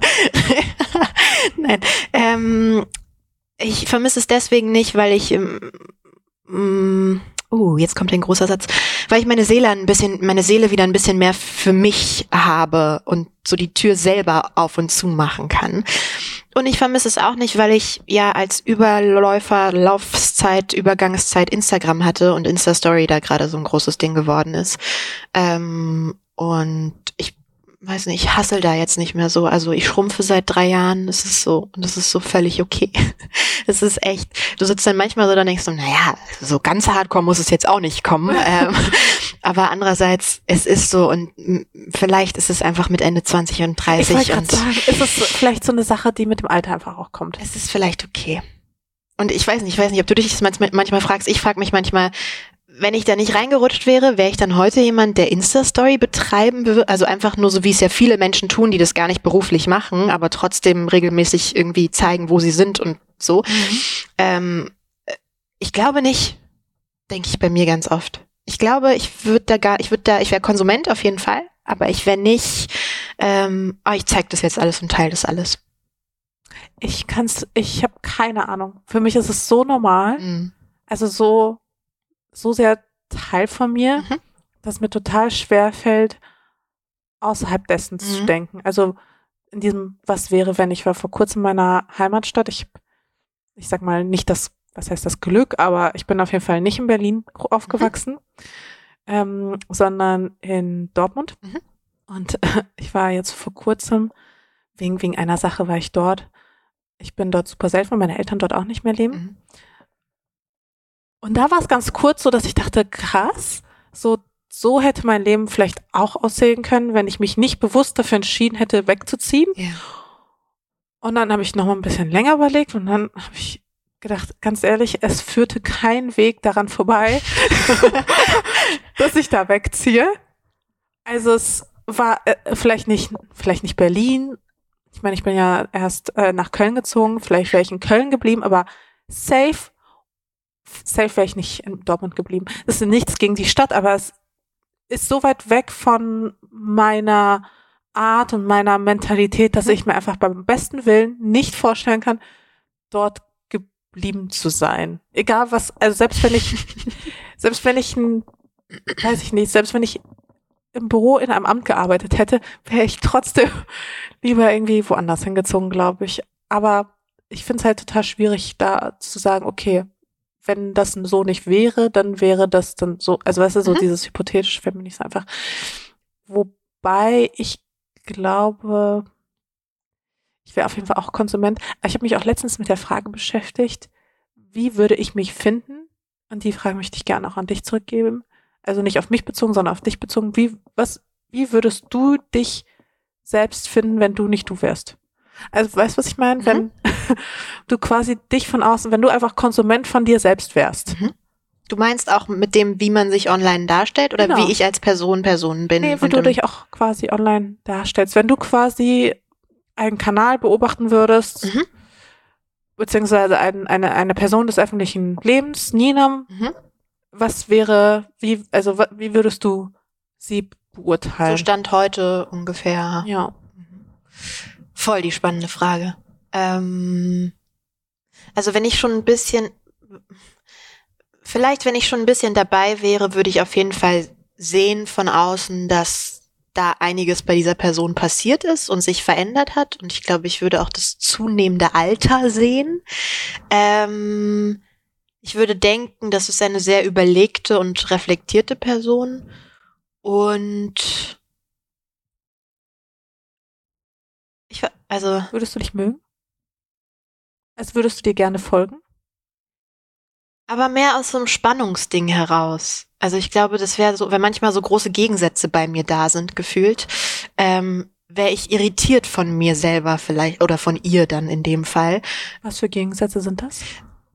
dass man eben einerseits sehr diplomatisch sein kann, aber andererseits manchmal auch Sachen raushaut, die man, die vielleicht so jemand anderes nicht raushauen würde. Ähm, zum Beispiel? seien es einfach gerade politische Sachen, wo ich, ähm, wo ich echt meine Texte siebenmal schreibe, weil da so viele Schimpfwörter drin sind. Und wo ich dann weiß, gut, wenn ich das jetzt so mache, dann ist es erstens kontraproduktiv für die Sache und zweitens werden sich die Nachrichten nur darum drehen, dass man Schimpfworte nicht benutzt. So, welcome to the Internet. ähm, aber also sowas zum Beispiel, aber auch ganz einfache Kontraste, dass man, dass ich irgendwie Adrenalin liebe und gleichzeitig zu Hause stehe und backe, also so Klischees nicht erfülle, gefühlt. Und das wäre vielleicht was, was ich, ähm, was ich ganz spannend finden für, würde. Und entweder würde ich dann denken, oder gehe ich tiefer rein, das will ich mir mal genauer angucken. Ich bin jemand, der will da mehr drüber rausfinden. Oder ich würde halt denken, nee, ist mir ehrlich gesagt zu anstrengend, ist mir zu, pf, keine Ahnung, mach was du willst. Ich glaube, das wäre so, ein, so eine 50-50 Chance, dass ich mich mögen würde oder nicht. Und wenn wir von Adrenalin sprechen, was für Adrenalin? Also was machst du da? Was? Ich glaube, ich habe schon alles gemacht, was man so als typische Adrenalintätigkeiten Oh. äh, bezeichnen würde. Ähm, Bungee Jumping? ja. Äh, Fallschirmsprung, äh, Höhlentauchen. Ähm, Höhlentauchen auch. Ja, Boah, dafür habe ich so Ich Schiss. habe meinen Tauchschein in der Höhle gemacht, also in Okay. Höhlen gemacht. Krass. Ja, genau. Ähm, das als Adrenalin einmal, aber dann bin ich schon auch sehr no risk, no fun. Also manchmal geht es auch mit Dummheit Hand in Hand. So in Mexiko in den Bus steigen und Aber wie überwindest du deine Ängste? Oder existieren sie gar nicht so? Doch, voll. Ich bin voll der Schisser. Aber das ist ja genau dieses Gefühl, was ich so liebe, zu sagen, fuck, ich spring da jetzt, ich mach das jetzt. Ähm, das ist wie, das ist, ja, man sagt ja auch Adrenalinsucht in irgendeiner Art und Weise. Ähm, und das, irgendwie gibt mir das was. Ich weiß es nicht. Ich mag das sau gerne. Du guckst so mit, Nein, mit Staunen. Nee, nee, nee, überhaupt nicht. Nein, überhaupt nicht. Ich, das Ding ist halt, ähm, was ich persönlich auch an diesem Podcast so mag, ist, es hat jetzt wahrscheinlich weniger mit den Zuhörern zu tun, aber ich hoffe natürlich trotzdem schon, immer wenn man was über eine Person erfährt, man reflektiert sich selbst so ein bisschen dabei und man, äh, wenn du was sagst, dann probiert man quasi, das auf das- sich selber aus. genau, Mhm. und es ist ja wie so ein, du, du gibst mir quasi so ein, so ein, so ein Entwurf Mhm. und ich passe ihn auf mich an und ich frage mich, tick ich genauso? Bin ich das Gegenteil? Warum ist das bei dir so? Warum bei mir so? Und was Adrenalin angeht, ich kann es voll nachvollziehen. Mhm. Mm, Weil auch sowas wie so, was du schon meintest, Schau äh, Fallschirmspringen habe ich gemacht und es gibt so Dinge, die auch meinen Puls in die Höhe treiben und ich mir denke, boah, darauf habe ich übelst Bock und deswegen mache ich auch zum Beispiel auch bestimmte Sportarten Mhm. lieber als andere. Es gibt nur eine Sache, bei der kann ich mich wirklich gar nicht überwinden und das ist halt ähm, ja viel, was mit Wassersport zu tun hat. Also im Grunde fast alles, bis auf Schnorcheln. Da habe ich mich jetzt hingetraut und das ist für mich wirklich ein großer Erfolg. Stimmt, das habe ich mitbekommen. Das fand ich sehr süß. Und also wirklich, das war für mich schon so ein echt großer Step, ich. weil ich halt übelst Angst vor mir habe. Und das ist wirklich so der Moment, ich bin sehr so, ich kann mich, glaube ich, mal ganz gut überwinden und kann mich krass pushen. Und Mhm. auch mal, wenn ich nicht weiter kann, kann ich mich auch weiter noch motivieren, bin super diszipliniert.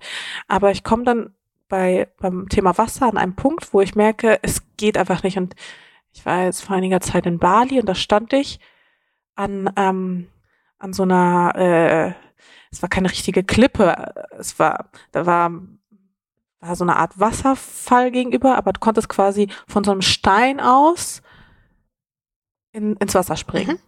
So. Aber es war halt nicht so eine natürliche Klippe, sondern der Stein war da so ein bisschen noch ein bisschen drapiert, dass man sich, dass die Verletzungsgefahr jetzt nicht so hoch war. Ähm, ja, und es waren gerade mal so fünf Meter oder sowas. Und ich schwöre dir, da war eine Schlange hinter mir und ach so, eine, Schla eine Menschen Schlange. Und ich stand da wirklich vorne und ich dachte so, hey, heute überwindest du dich, heute machst du das, du springst rein, was kann passieren? Dir kann eigentlich nichts passieren. Du, das Wasser ist tief genug, so, du kannst nicht untergehen und um dich herum sind genug Menschen.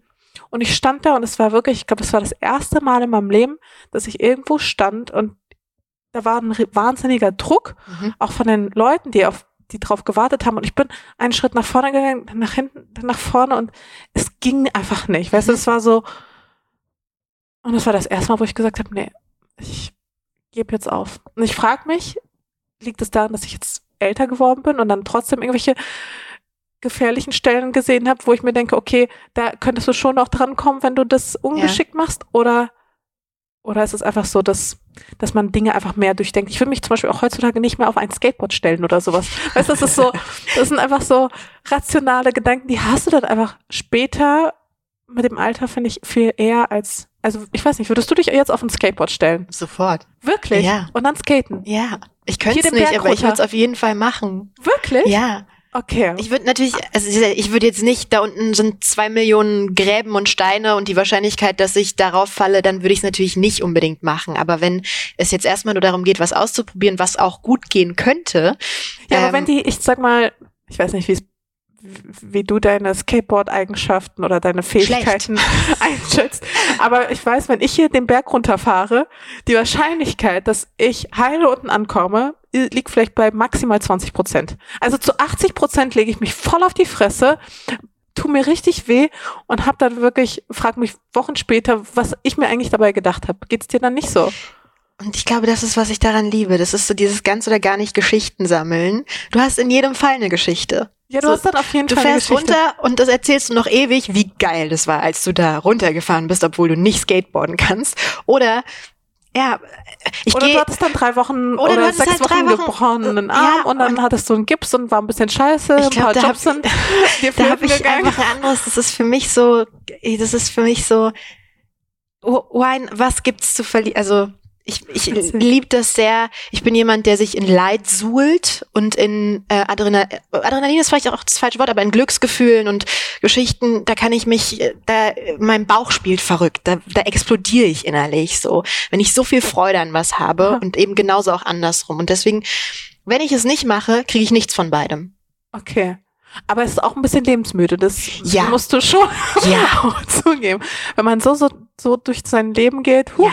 Wobei ich jetzt nicht äh, russisch Roulette spielen will. Also, ne, das Ja, hat alles so auch so eine, ein bisschen Hausverstand ist schon auch noch dabei und gehört auch, glaube ich, dazu. Ähm, aber wenn ich kann, gehe ich den Schritt weiter, glaube ich. Und ja, aber du gehst ihn ja auch sehr bewusst, dass du sagst, Ja. okay, ich will das auf jeden Fall machen, ich will auf jeden Fall ähm, hier springen, da das machen, was ja. auch immer. Ja, total. und ich Ähm, mache meinen Tauchschein, ich mache ihn nicht einfach so, sondern ich mache ihn auch noch in so einer Kackhöhle. Genau. Aber weißt du, warum ich in die Höhle gegangen bin? Ah. Weil da gibt's keine Haie. Weil das waren, also es gibt Süßwasserhaie, aber es war sehr unwahrscheinlich. Und bei Haien bin ich nämlich, ähm, da hört der Spaß bei mir auf. Ah, okay. Na, immerhin. Ich weiß nicht, aber sind nicht, also gibt's nicht auch so vegetarische Haie? Also nicht vegetarische. Es gibt tatsächlich, also es, Aber so- der Walhai ist zum Beispiel vegetarisch. Ähm, äh, es gibt auch nette Haie wahrscheinlich. Ich möchte nur einfach keinem begegnen, weil da glaube ich zum Beispiel an so Energien, dass ich Ah. so viel Schiss ausstrahle, dass dieser Hai einfach definitiv denkt, Jackpot, die hole ich mir, weil die wehrt sich auf jeden Fall nicht. Ähm, deswegen, Schockstarre. ja, einfach also wirklich gefundenes Fressen. Deswegen Haie muss nicht. Na, immerhin. Ja. Und äh, andere, andere, hast du noch vor irgendwas Angst? Lustig, das ist so absurd. Ich hatte jetzt gerade eine Phase, da hatte ich tierische Angst vor dem Tod. Irgendwas ist passiert, ähm, dass ich ganz doll, kennt wahrscheinlich jeder, manchmal kommt man in diesen Mut, dass man Dinge hinterfragt und sehr groß denkt und dann dreht sich alles im Kopf und du kommst nicht weiter. Und dann habe ich, ähm, ich weiß nicht, was der Trigger dafür war. Irgendwie hatte ich so eine Phase, wo ich morgens aufgewacht bin und echt heulen musste, weil ich Schiss hatte, weil ich irgendwie dachte, was ist, das passiert mir nicht. Ich, das, ich werde nicht, das wird nicht passieren. So, was soll das sein? Was soll der Tod sein? Ähm, und dann habe ich mit einigen Freunden drüber geredet, was ganz gut war und habe das Thema so ein bisschen recherchiert. Und es ist eine Angst, die bei vielen Leuten ja da ist. Das ist, glaube ich, ganz normal. Genau. Niemand hat Bock zu sterben. Nee, aber halt so akut war das in dem, also es war so, ich möchte es auf gar keinen Fall, ich habe ganz dolle Angst vor dem Prozess oder was auch immer, was ja völlig hypothetische Fragen sind, weil who knows wann und warum und überhaupt. Und dann habe ich mir aber so einen Artikel durch so einen ganz eigentlich banalen 94 Gründe, warum sie keine Angst vor dem Tod haben müssen oder irgendwie sowas. Und da standen so drei Sachen, die bei mir so einen krassen Aha-Effekt ausgelöst haben, wo ich so dachte, stimmt voll, das ist ja voll dämlich. Und dann ging es mir auch schon besser und das Thema ist so langsam weggegangen. Die da wären? Äh, einer davon war, mh, wenn man schläft, dann ist man, also wovor ich Angst hatte, war vor diesem Ich bin nicht mehr da. Alles, was hier oben gerade stattfindet, wo soll das hingehen? Das war so meine Panik. Weißt du, was ich? Also mein Geist, meine Seele, mein, meine Gedanken. Ähm, und da stand, wenn sie schlafen, dann denken sie ja auch nicht. Dann sind sie ja auch nicht da. Verstehst du, was ich meine? Mhm. Also es ist ja auch ein Prozess, in dem dein Bewusstsein weitestgehend außer Gefecht gesetzt wird. Und dann stand ganz ironisch drunter, und wenn sie gerne schlafen, dann können sie sich auf den Tod freuen. so ganz bescheuert. Und das zweite war, und das war eigentlich das Größte, mich gibt's ja nicht schon immer. Vor 35 Jahren war das alles noch nicht da. Und das war auch okay für mich offensichtlich. Also ich beschwere mich jetzt nicht darüber. Und genau so wird's wiederkommen. Das ist ja jetzt nur so eine Art Zwischenphase. Und das fand ich so, so ganz banale Dinge, auf die du vielleicht selber manchmal nicht kommst, aber du denkst, stimmt. Eigentlich gab's mich vor 40 Jahren noch überhaupt nicht und es hat keinen gejuckt und es war überhaupt nicht schlimm und es hat mir nicht wehgetan und keine Ahnung was. Ähm, und so wird's halt in 40 Jahren, hm, vielleicht ein bisschen mehr, wenn ich Glück habe, äh, auch wieder sein. Und es ist okay.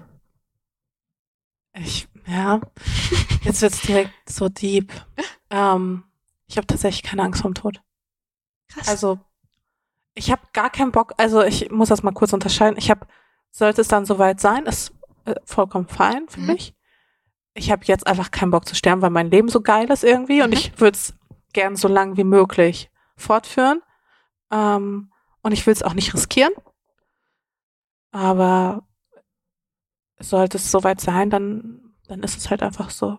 Und ich glaube, der Moment ist, also ich glaube, die meisten haben auch eher weniger Angst vor, vor, vor nicht mehr da sein, sondern eher vor diesem. Prozess. Ja.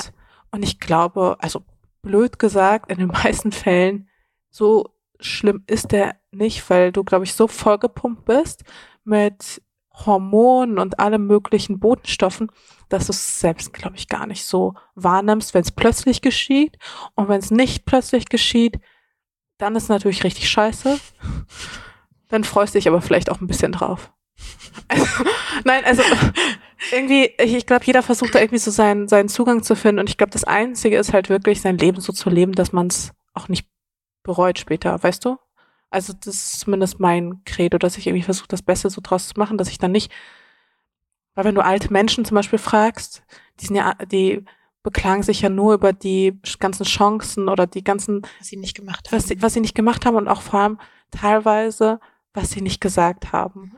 Und das Hast du das Buch gelesen? welches- Fünf Dinge, ähm, die Menschen bereuen, bevor sie sterben. Ach so, nee. Ah, okay. Da äh, steht Ist sowas das- auch drin. ja. Ja. Hast du es gelesen dann? Okay. Aber also das habe ich schon, sorry, das habe ich schon vor zwei Jahren oder so gelesen. Das hat jetzt nichts mit meinem Mhm. akuten Thema zu tun. Ähm, genau. Aber vor allem so dieses auch, das war mir lange Zeit nicht bewusst, irgendwie so dieses Dinge nicht gesagt zu haben oder nicht gefragt zu haben. Das war bei mir so ein, so ein Trigger, als bei mir Menschen in meinem Fe- Umfeld gestorben sind, dass ich mich dann geärgert habe, weil sagen und fragen, das kostet dich halt nichts. Aber ähm, das ist das, was du dann später auch besonders bereust irgendwie und deswegen einfach alles geradeaus sagen und kommunizieren und miteinander reden und und jetzt heute die Fragen stellen. Ähm, das, ja, gut, jetzt sind wir ein bisschen abgedriftet. Nein, aber es ist wirklich so. Aber es ist Aber lustig. was waren denn die anderen Sachen? Weil ich habe das Buch nicht gelesen. Also du hast gerade gesagt fünf Dinge. ähm, ich weiß gar nicht, oder fünf Menschen. Ich weiß nicht mehr genau, ob es fünf Dinge waren oder ob es um fünf Leute ging, die im Sterbensprozess begleitet wurden. Ähm, aber eins davon war, Dinge nicht gesagt zu haben. Eins davon war, Dinge nicht gemacht zu haben. Ähm, generell das Bereuen an sich, dass das ein Scheißgefühl ist. Mhm. Und die anderen beiden kriege ich nicht, weiß ich nicht mehr. Müsste ich nochmal nachgucken, das weiß ich nicht mehr. Aber es ist ganz witzig, weil du, um mal von diesem Thema wegzukommen, ähm, weil du nach den Gegensätzen fragtest, weil ich meinte, mhm. dass ich so gegensätzlich bin. Sehr lustig. Wir reden gerade über das lebensmüde sein und als nächstes kommt dann, ich habe Angst vor dem Tod. Aber ja, das, das ist halt so, was ist, was ist schwarz, was ist weiß, gibt's nicht einfach. Und genauso ist das dann, sind so diese Gegensätze irgendwie. Die machen keinen Sinn manchmal, aber sind halt da und ich glaube, jeder hat sie irgendwie. Aber arbeitest du aktiv auch irgendwie so daran, sie aufzulösen? Weil ich meine, vielleicht Gegensätze, vielleicht ist das auch wiederum so ein Thema der Waage Wahrscheinlich, ja, stimmt. Nee. ähm, nee, ich bin, ich bin echt, also ich bin jetzt 30 geworden und ich hatte echt eine gute Zeit bis hierhin. Und hast du dann auch so ganz viele Kommentare bekommen, aller nach 30 wird sogar noch besser? Ja. Ganz viele. Bist du neugierig? Ich glaube, ich glaube, ich glaube sogar, ehrlich gesagt. Okay. Also ich weiß nicht. Nicht? Doch, ich glaube schon. du was anderes? nee, nee, nee, nee, nee, im Gegenteil. Ich glaube einfach, ich glaube, das kann man nicht so interpretieren in besser oder schlechter, sondern eher in anders. So, meine Kindheit war anders als meine Jugend und meine Jugend war anders als mein Erwachsenensein. Ja. Und das sind auch unterschiedliche, unterschiedliche Menschen. Also es bin zwar alles ich, aber trotzdem, es sind auch Teile meiner Persönlichkeit, aber es sind auch abgeschlossene Kapitel. Mhm. Und die Person, die ich vor zehn Jahren war, die bin ich heute einfach nicht mehr. Also von der bin ich einfach sehr weit weg. Mhm. Ich glaube, ich arbeite daran zu verstehen, wie sich die, wie mit der Zeit sich Dinge verschoben haben. Also, dass die 20er heute eher vielleicht die 30er sind, was gerade solche Themen wie Familie, heiraten, bla, bla, bla angeht. Und da bin ich aber mit mir selber noch im Vergleich dazu, keine Ahnung, aber ich dachte immer, dass das alles in meinen 20ern passieren würde äh, ist es offensichtlich nicht. Und deswegen muss ich das nur klar kriegen in meinem Hirn, dass es auch okay ist, wenn es in den 30ern passiert. So, das ist das, woran ich, glaube ich, arbeite, weil ich da sehr so ein Klischee-Denken. Ich habe früher mal wahnsinnig viel geplant und irgendwann hat mir das Leben gezeigt, macht gar keinen Sinn. Hm. Ähm, und ähm, das ist das, woran ich arbeite am ehesten, glaube ich. Hast du auch mal gedacht, du würdest noch vor 30 Mutter werden? Ich wollte immer mit Anfang 20 Mama werden. Hm. Das war, also es hat mich auch ganz lange, es hat mich fast bis zur 30 gekostet zu verstehen, dass es okay ist, wenn es nicht so ist. Das war bei mir aber genauso. Ich war noch mit Ende 20, mit 29 war ich noch, hatte ich noch irgendwo diesen Hoffnungsschimmer, dass ich es noch schaffen würde. so. äh, Hat es auch schon gegeben, ne? Also so ist es nicht. Noch kurz vor der 30 ist es doch noch irgendwie hinzukriegen. Aber es ist nicht schlimm und damit muss man sich halt, also genau. das ist das, wo man. Und jetzt denke ich mir so, ja gut, vor 30 hat es nicht geklappt, wenn es dann jetzt mit 32, 33 passiert, ja. macht jetzt auch nicht mehr so einen großen Unterschied, ja. weil es war so das eine Goal, man hat es nicht erreicht und dann stellst du fest, gut, hast du nicht hingekriegt, ist jetzt aber auch kein Weltuntergang. Genau. Und dann nimmt es dir auch, finde ich, also es hat mir super viel Ballast genommen. Und ja. du bist aber noch in dem Prozess. Gar nicht. Ich glaube tatsächlich, dass da, ich fand dieses ganze 30 Gerede hat mich ein bisschen genervt, weil ich das so ganz wenig hervorgerufen habe, aber ganz viel von außen bekommen habe. Oh, 30, oh, ist ja generell gesellschaftlich so. Ähm, wo ich irgendwann so dachte, was soll jetzt genau von Dienstag auf Mittwoch passieren? ähm, aber trotzdem, wenn die Zahl dann da ist, ist das Einzige, was, glaube ich, eingesetzt hat, ich kann es eh nicht. Worüber soll ich mich jetzt ärgern? Ich werde nicht mehr 25 sein und es ist einfach nicht passiert. Und das Einfachste für mich selber ist, zu sagen, es ist okay so. Aber wärst du denn mit 30 anders wahrgenommen als mit 29? Nein. Nicht? Nein. Wenn du sagst bis 30? Ich habe es jetzt noch nicht so oft gesagt. Wirst du?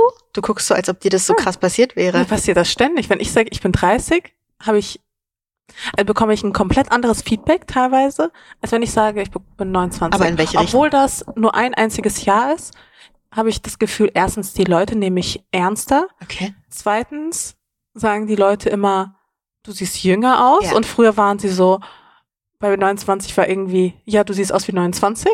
so. Okay. Weißt du, wie ich meine? Also nein, also bis scheinbar 29 sah ich auch meinem Alter entsprechend aus. Und jetzt mit 30, äh, ich glaube, das ist aber eher so ein Klischee, was in den mhm. Köpfen der Leute ist, mhm. dass sie dann aber sagen, nee, also 30 hätte ich dich nie eingeschätzt.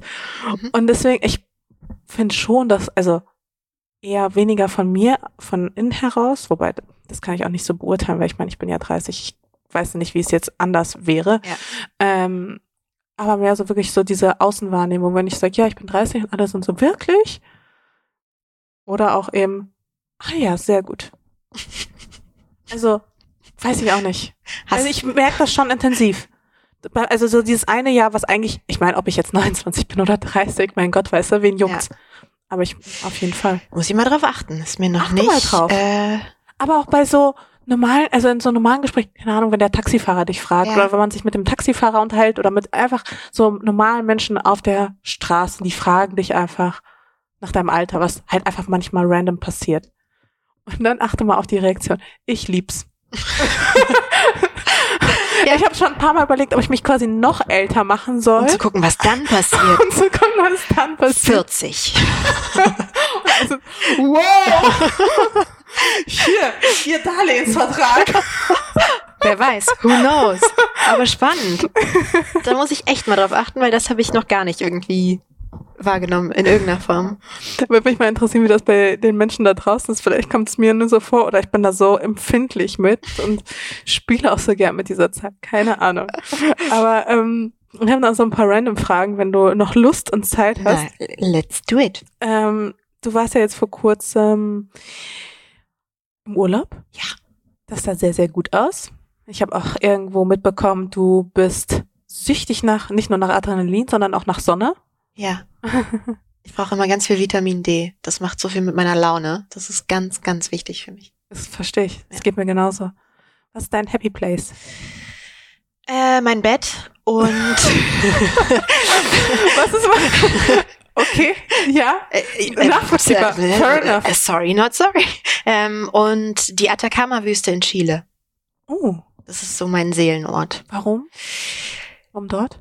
Mm, Das ist einfach ein Gefühl, wenn ich, ich war nur einmal da. Ich wünschte, ich wäre noch mal da gewesen, aber ich hatte noch nie, es ist ein bisschen esoterisch vielleicht, aber noch nie so sehr das Gefühl im Einklang mit dieser Gewalt der Natur zu sein. Also ich habe ja auch schon viel gesehen über die letzten Jahre, was Landschaften und so weiter angeht. Aber ich habe das Gefühl, wenn ich ein Stein wäre, dann würde ich in der Atacama-Wüste liegen. Ähm, der Sternenhimmel, die Natur, da habe ich mich einfach so sehr ich selber gefühlt, wie ganz selten an irgendeinem anderen Ort. Krass. Ja. Ich kann das total nachvollziehen. Ich hatte ähnliche Gefühle in Island. Wäre ich ein Stein, wäre ich Wirst du in Island? Wir würden uns nie begegnen. Mascha. Du so eher in der Sonne und ich irgendwie so ein bisschen in dieser rauen Natur. Ja. Das ist voll mein Ding. So alles, so alle Farben entsättigt. Ein bisschen Sepia, ein bisschen Grau. okay. Nee, ähm, Aber ich war tatsächlich auch noch nie in ähm, Südamerika, da wollte ich schon immer mal hin. da hast du aber was verpasst. Ja, ich weiß. Ich kam einfach noch nicht dazu. Da hast du noch viel zu sehen dafür. Das ist auch wiederum schön. Das ist wie wenn man eine gute Serie noch nicht gesehen hat. Dann beneidet oder? man den anderen immer darum, dass der die noch nicht gesehen hat. Und Chile war bisher dein Lieblingsort? Mm, Das war sehr überraschend, weil das einfach was war, weil ich nicht auf meiner Liste hatte. Aber mittlerweile finde ich es ganz schwierig, Lieblingsorte festzumachen, weil, also ich war letztes Jahr in Bosnien, weil einer einer meiner engsten Freunde ist Bosnier. Ich war so fasziniert von diesem Land, was auch gefühlt niemand auf seiner Liste hat. Ich bisher auch nicht. So schöne Landschaft und die Menschen sind halt anders, als wenn du jetzt wie Thailand war jetzt super schön, wo ich jetzt gerade war, aber es ist halt am Ende Thailand, es ist übersättigt mit Touristen und ähm, natürlich passen sich dann die Leute, die vom Tourismus leben, diesem Tourismus auch an, müssen sie auch klar. Es ist was anderes, als wenn du nochmal in ein Land kommst, wo sich Leute echt freuen, dass du gerade da bist und echt überrascht sind, wie du es hierher geschafft hast. ähm, dazu kommt diese osteuropäische Freundlichkeit, die natürlich da ist. Da kann ich auch jedem nur empfehlen, war ganz, ganz toll und deswegen ich bin jedes Mal so überrascht, ganz oft. Vor allem Ähm, ist es auch nicht so weit weg. geht total klar. Ja, das stimmt, das ist auch ein Vorteil, ist auch immer, denkt man immer nicht so weit. Für mich muss Urlaub immer weit weg sein, was völliger Quatsch ist eigentlich. Wobei der ähm, Trend geht ja wieder zurück, dass man immer mehr lokal reist, einfach aus Äh, Nachhaltigkeitsgründen. genau, aber das äh, geht ja mit diesem Nachhaltigkeitsthema ähm, äh, zu Recht einher, aber den Gedanken hatten, also ganz ehrlich, ich habe vor sieben Jahren noch null nachhaltig gedacht. Ich weiß nicht mal, ob ich das Wort Nachhaltigkeit kannte, ehrlich gesagt. Ähm, und deswegen äh, aus der Zeit kommt noch dieses Ganze, ich muss weit wegreisen, umso weiter, Mhm. umso mehr Urlaub ist es. Ähm, das überdenkt man natürlich mit der Zeit, aber manche Dinge, die du 20, 25 Jahre im Kopf hattest, kannst du auch nicht in drei Jahren einfach. Aber du hattest ja auch vor einem Jahr über das Thema Nachhaltigkeit Mhm. auch viel nachgedacht.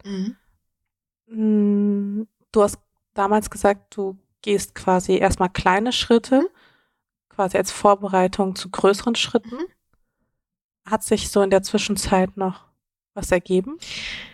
Ähm, also was ich Oder definitiv, welchen Stellenwert hat das Thema Nachhaltigkeit für dich auch in dem letzten Jahr vor allem auch bekommen? äh, es ist immer größer geworden. Ähm, es ist, äh, also gerade was Inlandsflüge angeht, ganz ganz konkret so geworden, dass ich das nicht mehr mache. Ähm, gar, gar, gar nicht. Was davor ja auch so, naja, wenn ich muss, dann muss ich oder wenn es nicht anders geht, es geht doch, dass du es komplett umgehen kannst. Und das habe ich letztes Jahr gemerkt. Ich habe aber auch viel mit dem Thema, ich war in Liberia unterwegs, was so Wasserverschwendung und Lebensmittelverschwendung, weil ich sehr spät gelernt habe, dass Mindesthaltbarkeit eben nicht heißt, dass es an dem Tag im Müll landen muss. Ähm, und ich habe mich viel, das ist gar nicht so ein offensichtliches Nachhaltigkeitsthema, aber viel mit äh, wirklich auch Lebensmitteln. Was kann man einfrieren? Was kann man wie noch verwerten? Was schmeißt man nicht einfach weg? Das war so sehr da und extrem viel Müll. Also Müll hat mich total beschäftigt. Weniger der Müll bei mir zu Hause im Mülleimer, mehr was ich auf den Straßen sehe, was ich sehe, was Leute teilweise machen, wie sie ihre Flaschen wegwerfen, ihre Kippenstummel in Pfützen werfen, ihre keine Ahnung was. Und da habe ich gemerkt, was das mit mir macht, weil ich so aggro werde da drauf. Ähm, und da habe ich mir sehr angewöhnt, hinzugehen und was zu sagen. Und das versuche ich natürlich immer in einem Ton zu machen, der okay ist, was mir manchmal ein bisschen schwerfällt. Aber in die Richtung ist auf jeden Fall einiges passiert und ähm, einige Sachen sind halt noch. Sowas wie Urlaub einmal im Jahr, das kriege ich noch nicht weg. Das geht mir aber genauso. Autofahren, das kriege ich noch, da weiß ich nicht. Ähm, ich bin jetzt vegetarisch seit zwei Monaten ähm, und Ach, das klappt echt richtig, richtig gut. Weil das letzte Update, was ich halt noch hatte, war, dass du Ja. dir das gar nicht vorstellen kannst. Ja. Und es ist auch lustigerweise genau aus dem Gedanken entstanden, weil mein Bruder hat nämlich Game Changers geguckt.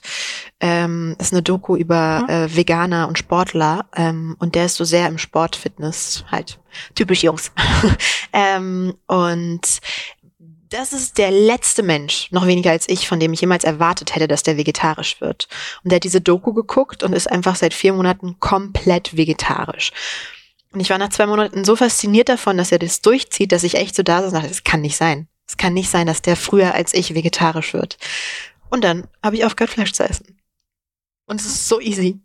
Ich bin total überrascht. Ja. Es ist so easy. Ich muss mich selber ein bisschen auslachen dafür, dass ich das so null erwartet hätte, dass das geht. Aber ähm, gerade ist noch gut und äh, Also es ging mir ähnlich. Ich habe vor anderthalb Jahren oder so Ah. aufgehört. Aber auch wirklich von einem Moment auf den anderen. same, same. Also es war wirklich so, warum esse ich eigentlich noch Fleisch? es ist wirklich so, es spricht eigentlich nichts dafür. Es tut mir nichts Gutes. Es tut der Umwelt nichts Gutes, den Tieren nichts Gutes. Also es spricht mehr dagegen als dafür. Also warum, Ja, definitiv. warum, warum, warum tue ich es noch? Also ich Ja, finde, okay, weil es ein bisschen geil schmeckt. Ich wollte Aber- gerade sagen, es schmeckt halt einfach. Aber ganz ehrlich, es gibt so Würstchen, die ich jetzt ausprobiert habe. Ich schmecke keinen Unterschied. Und das hättest du mir vorher nicht erzählen können, dass es so ist. Aber es ist einfach wirklich so. Es gibt auch blöde Produkte, die nicht so geil Voll. so. Aber ähm, deswegen fehlt mir da aktuell nicht. Ja, ich bin mal gespannt, weil bei mir war es dann nämlich so, dass ich nach ein paar Monaten einen richtigen Ekel entwickelt habe gegen Fleisch. Also das hat Ich ein bisschen hatte- gedauert. Nee, ich hatte den schon lustigerweise. Meine Mama hat Hühnersuppe gekocht, als ich krank war. Und äh, der habe ich nicht gesagt, dass ich vegetarisch bin, keine Ahnung. Und dann hat sie die Stücke rausgenommen. Und am Ende war aber noch so ein Stück drin vom Hühnchen. Und ich hatte das so auf meinem Löffel. Und es war nach drei, vier Wochen oder sowas. Und ich war so, no fucking way esse ich das. Auf gar keinen Fall esse ich dieses tote Stück Fleisch. Ähm, das heißt, ich hatte dieses Ekelding schon. Ich bin gespannt, wie lange das bleibt. Weil eigentlich, also eigentlich bin ich jemand, der sagen würde, wenn du mir jetzt so ein Borchertschnitzel vor die Nase stellst, dann weiß ich nicht, ob ich nicht ein Stückchen davon probiere. Also ich bin selten Mhm. militant in Dingen, weil ich sie, weil ich weiß, dass mein Mhm. Durchhaltedisziplinvermögen einfach oft für den Arsch ist. Aber da läuft's ganz gut bis jetzt. Sehr gut. Ja. Also ich will auch nie wie so eine, ich will nie, niemand wirken, der da immer so Leute dahingehend pusht, aber ich muss irgendwie zugeben, komischerweise, ich bin sonst gar nicht so mit diesem Zeigefinger, aber ich freue mich jedes Mal so sehr, wenn es Leuten auch so geht wie, wie mir, die auch so überzeugte Fleischesser waren und dann Mhm. hören sie irgendwie auf damit und finden es aber richtig geil. Voll. Und du fühlst dich auch ein bisschen special. Das ist ganz lustig, wenn du so im Restaurant sagst, nee, ich bin Vegetarier. Das ist völlig bescheuert. Du fühlst, äh, fühlst dich ein bisschen besser als die anderen. Nein, du fühlst dich nicht besser, aber du fühlst dich wie, als würdest du in so einen Club dazugehören. Da hast du dich selber eingetragen, da zahlst du keine Mitgliedschaft und es lohnt sich total. So, so fühlst du dich dann. Ach cool, aber ich freue mich, dass, äh, dass es da ein Update gab Ja. quasi. Gut D- zu wissen. Das ist passiert. du hast auch deinen Bruder vorhin erwähnt. Ähm, ist mir auch aufgefallen, du hast sonst keine Geschwister, ne? Also nee, nur ein Bruder. nur, nur den Bruder. Aber du schaffst es ja trotzdem, also obwohl jetzt der Bruder auch damals äh, auf YouTube auch Mhm. manchmal eine kleine Nebenrolle gespielt hat, Ja. schaffst es ja eigentlich ganz gut, dein Privatleben so ein bisschen unter Verschluss zu halten. Ich hoffe. Also ich, ich konnte damals, glaube ich, aber auch heute ähm, nicht so richtig rausfinden, was so dein Privatleben und Mhm. so angeht. Also ich meine, du hast ja auch relativ spät erst überhaupt deinen richtigen Namen verkündet. Also du hast da ja ein Riesengeheimnis drum gemacht, Yes. jahrelang, Yes. bis du dann irgendwann so eine YouTube-Offenbarung Ja. gemacht hast. Da habe ich angefangen, Soko Leipzig zu drehen und mein Name stand jeden Freitag im Abspann und da dachte ich dann, jetzt wird's wirklich affig. Obwohl es davor auch schon affig war. Aber ja. Wo- Woran liegt's? Dass ich's gemacht habe. Nein, wo, das, ähm, also warum teilst du so wenig aus deinem Privatleben eigentlich? Weil auf der einen Seite, das ist auch so ein Gegensatz. Auf der einen Seite bist du sehr öffentlich, sehr zugänglich, Ja. gibst zu vielen Dingen deinen Senf, Ja. aber auf der anderen Seite, diesen Aspekt deines Lebens hältst du ja so krass unter dem unter Verschluss, dass man darüber wirklich nichts rausfindet. Ja. Ähm, also es sind ja im Grunde zwei Themen. Das ist einmal Familie und Liebe, Mhm. was man so unter privat, Ja. neben, dass ich meine Adressen nicht veröffentlichen muss und so. ja, ja, das Ähm, versteht sich jetzt von selbst. Äh, das ist einmal ist das, glaube ich, unsere Erziehung ein bisschen, weil wir so auf Familie konditioniert wurden. Also für mich, äh, klar, für alle, aber Mama, Papa, Bruder, das ist einfach das unantastbar für immer und äh, das ist einfach so ein, da wurden wir einfach so erzogen. Das ist einfach, ich kann es gar nicht mal beschreiben. Der Stellenwert davon ist so hoch und ich sehe nicht, warum ich das privateste und wichtigste, was ich habe, mit irgendjemandem teilen sollte und irgendjemandem auch nur im Ansatz erlauben sollte, darüber zu urteilen oder sich Mhm. irgendwas darüber. Äh, nein. Und beim Thema Liebe ist es so, ich bin einfach äh, eine hoffnungslose Romantikerin und ähm, verliebt sein und Liebe, das ist so auch mit das Größte und das ist ein ähnlicher Grund, warum ich sage, das, ähm, das behalte ich für mich. Wirklich? Ja. Ich meine, das ist doch gerade, wenn so die Emotionen so übersprudeln und man so den Traummann kennengelernt hat, man möchte ihn irgendwie zeigen, sagen so, das hierzu bekenne ich mich. Man muss dazu sagen, Leute, ähm, ich habe hier so wahnsinnige Armgesten.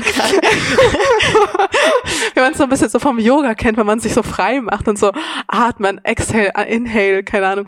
Ähm, nee, aber so dieses Gefühl, ich habe das ja dann erst recht, dass ich Ja. das teilen will und mein Glück teilen will und meine Liebe teilen will und zeigen will, so das ist der Mann, der mein Herz im Sturm erobert hat.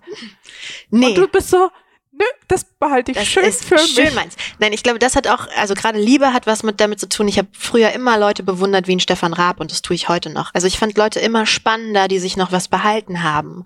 Ähm, und wenn ich mich mich als öffentliche Person vorstelle, ähm, muss noch irgendwas neben dem ganzen Social Media, was da schon alles rausgehauen wird, muss noch irgendwas für mich bleiben. Und das ist das irgendwie. Und deswegen ist das. Das heißt nicht, dass es für immer so ist. Wer weiß. So, wenn ich mit Drilling schwanger bin, bin ich vielleicht die Erste, die dann auf Social Media ihren Ultraschall postet. Ich habe keine Ahnung. Ähm, Aber aber vielleicht postest du auch bis dahin dann mal den Mann deiner vielleicht, äh, man Aber weiß es du, nicht. Bist du gerade in glücklichen, ver glücklich vergeben oder? Ich bin gerade, wie es auch immer ist, glücklich. Ah, ooh, I like that. ähm, genau. Und ja, das ist so, ich fand die Person immer spannender, die das nicht. Da wollte ich dann immer mehr über die Leute wissen. Das verstehe ich, aber wie gesagt, du hältst es echt, äh, du kriegst das echt gut hin, dass man dann auch nichts Cool. drüber rausfindet. Und ich kann es auch absolut nachvollziehen. Weil, also äh, auf der einen Seite natürlich, weil ich bin da, das glaube ich, das Gegenteil davon. Aber andererseits, Aber es muss auch Leute wie dich geben. Und ich meine, du bist ja nicht mal ein Extrem. Also das ist ja wirklich, ja, ich hoffe, also es, ich hoffe, es geht den Leuten nicht auf den Keks. ich glaube nicht. Also, also mir nicht. Irgendwann gewöhnt man sich auch, glaube ich, dran. Und dann ist es auch nicht mehr so, dass man das dann Wieso? so Aber ihr zeigen macht muss. das gar nicht so krass, finde ich. Ihr macht das völlig normal, also völlig realistisch. Also Ja, so, da kann ja ich dir ganz andere Leute nennen, wo ich manchmal so denke, pff, ähm, Ja, aber glaubst du, dass das dann echt ist? Also bei manchen denke ich mir auch so, wow, also das, da wird doch irgendwas safe überkompensiert. was definitiv nicht da ist. Ah, ich weiß. Manche Menschen sind aber auch wirklich dafür, also egal, nein, da drifte ich jetzt auch ab und will ich mir jetzt auch kein Urteil. Ich glaube, das ist, ist es wie jung und alt und ähm, das alles geht irgendwie und manche leben halt ihr, das muss uns Ja, nicht gefallen. lieben- ähm, aber lieben das dann, das so auszuschlachten. Nee, ganz so schlimm ist es ähm, dann hoffentlich äh, bei mir nicht. nein, Aber also nicht aus meiner Sicht zumindest. sehr gut, das freut mich zu hören. Aber okay, ähm, bleiben wir dabei, dass du für dich glücklich bist. Das finde ich ist übrigens eine voll schöne Antwort darauf. Hat mir mal jemand gesagt. Ich so, oh. Und ich so, merke ich mir. Das ist eine gute Antwort auf die Frage, ob man vergeben ist oder nicht. Ich bin glücklich. Ja, also du hattest es ja auch, glaube ich, irgendwann mal erwähnt, dass du irgendwie auch hier der Gegensatz. Das hatte ich auch Merkst du langsam, oder? Das Ja, ist wirklich voll. so. Ähm, das hatte ich auch ursprünglich in meiner Entweder-Oder-Liste drin, aber das habe ich dann wieder rausgeworfen, weil ich fand das dann selbst irgendwie so ein bisschen blöd. Sag. Und zwar ähm, eher so progressiv-feministisch, Mhm. weil ich finde, da hast du auch so Züge, Ja. die so ganz klar in diese Richtung gehen. Oder konservativ. Weil da hast nämlich auch Züge, die in diese Richtung gehen. Und ich war so, ja, aber das ist eine Scheißfrage, weil das eine schließt ja auch das andere nicht aus. Und ich finde, gerade bei- dabei kann man ja auch beides sein. Habe ich lustigerweise vor drei Tagen mit jemandem drüber, genau darüber, weil ich nämlich meinte, ich glaube, ich bin jemand, auf jeden Fall sage ich meine Meinung, ähm, sei es in einer Beziehung, die muss nicht mit Liebe zu tun haben, aber in einer Mann-Frau-Beziehung, diesem Mann genauso gegenüber, wie ich sie einer Frau oder wem auch immer sagen würde. Gleichzeitig bin ich aber auch die Erste, die sagen würde, ich krieg Kinder und bleib zu Hause und koch das Essen.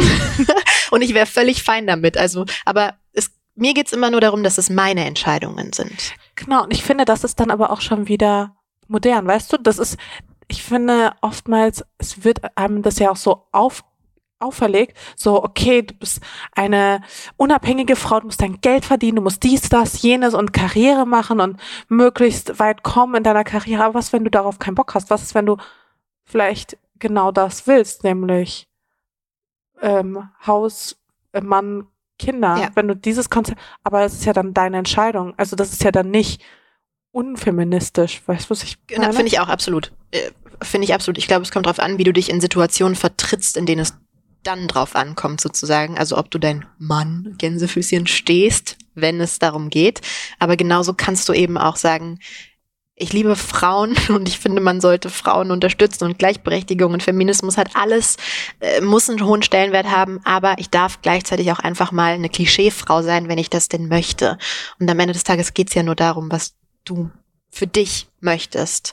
Ähm, und deswegen finde ich es völlig okay. Also es ist wieder so ein Gegensatz, der Mhm. kein Gegensatz ist. Also er, oder er muss keiner sein. Ich finde, genau der das. muss nicht unbedingt einer sein.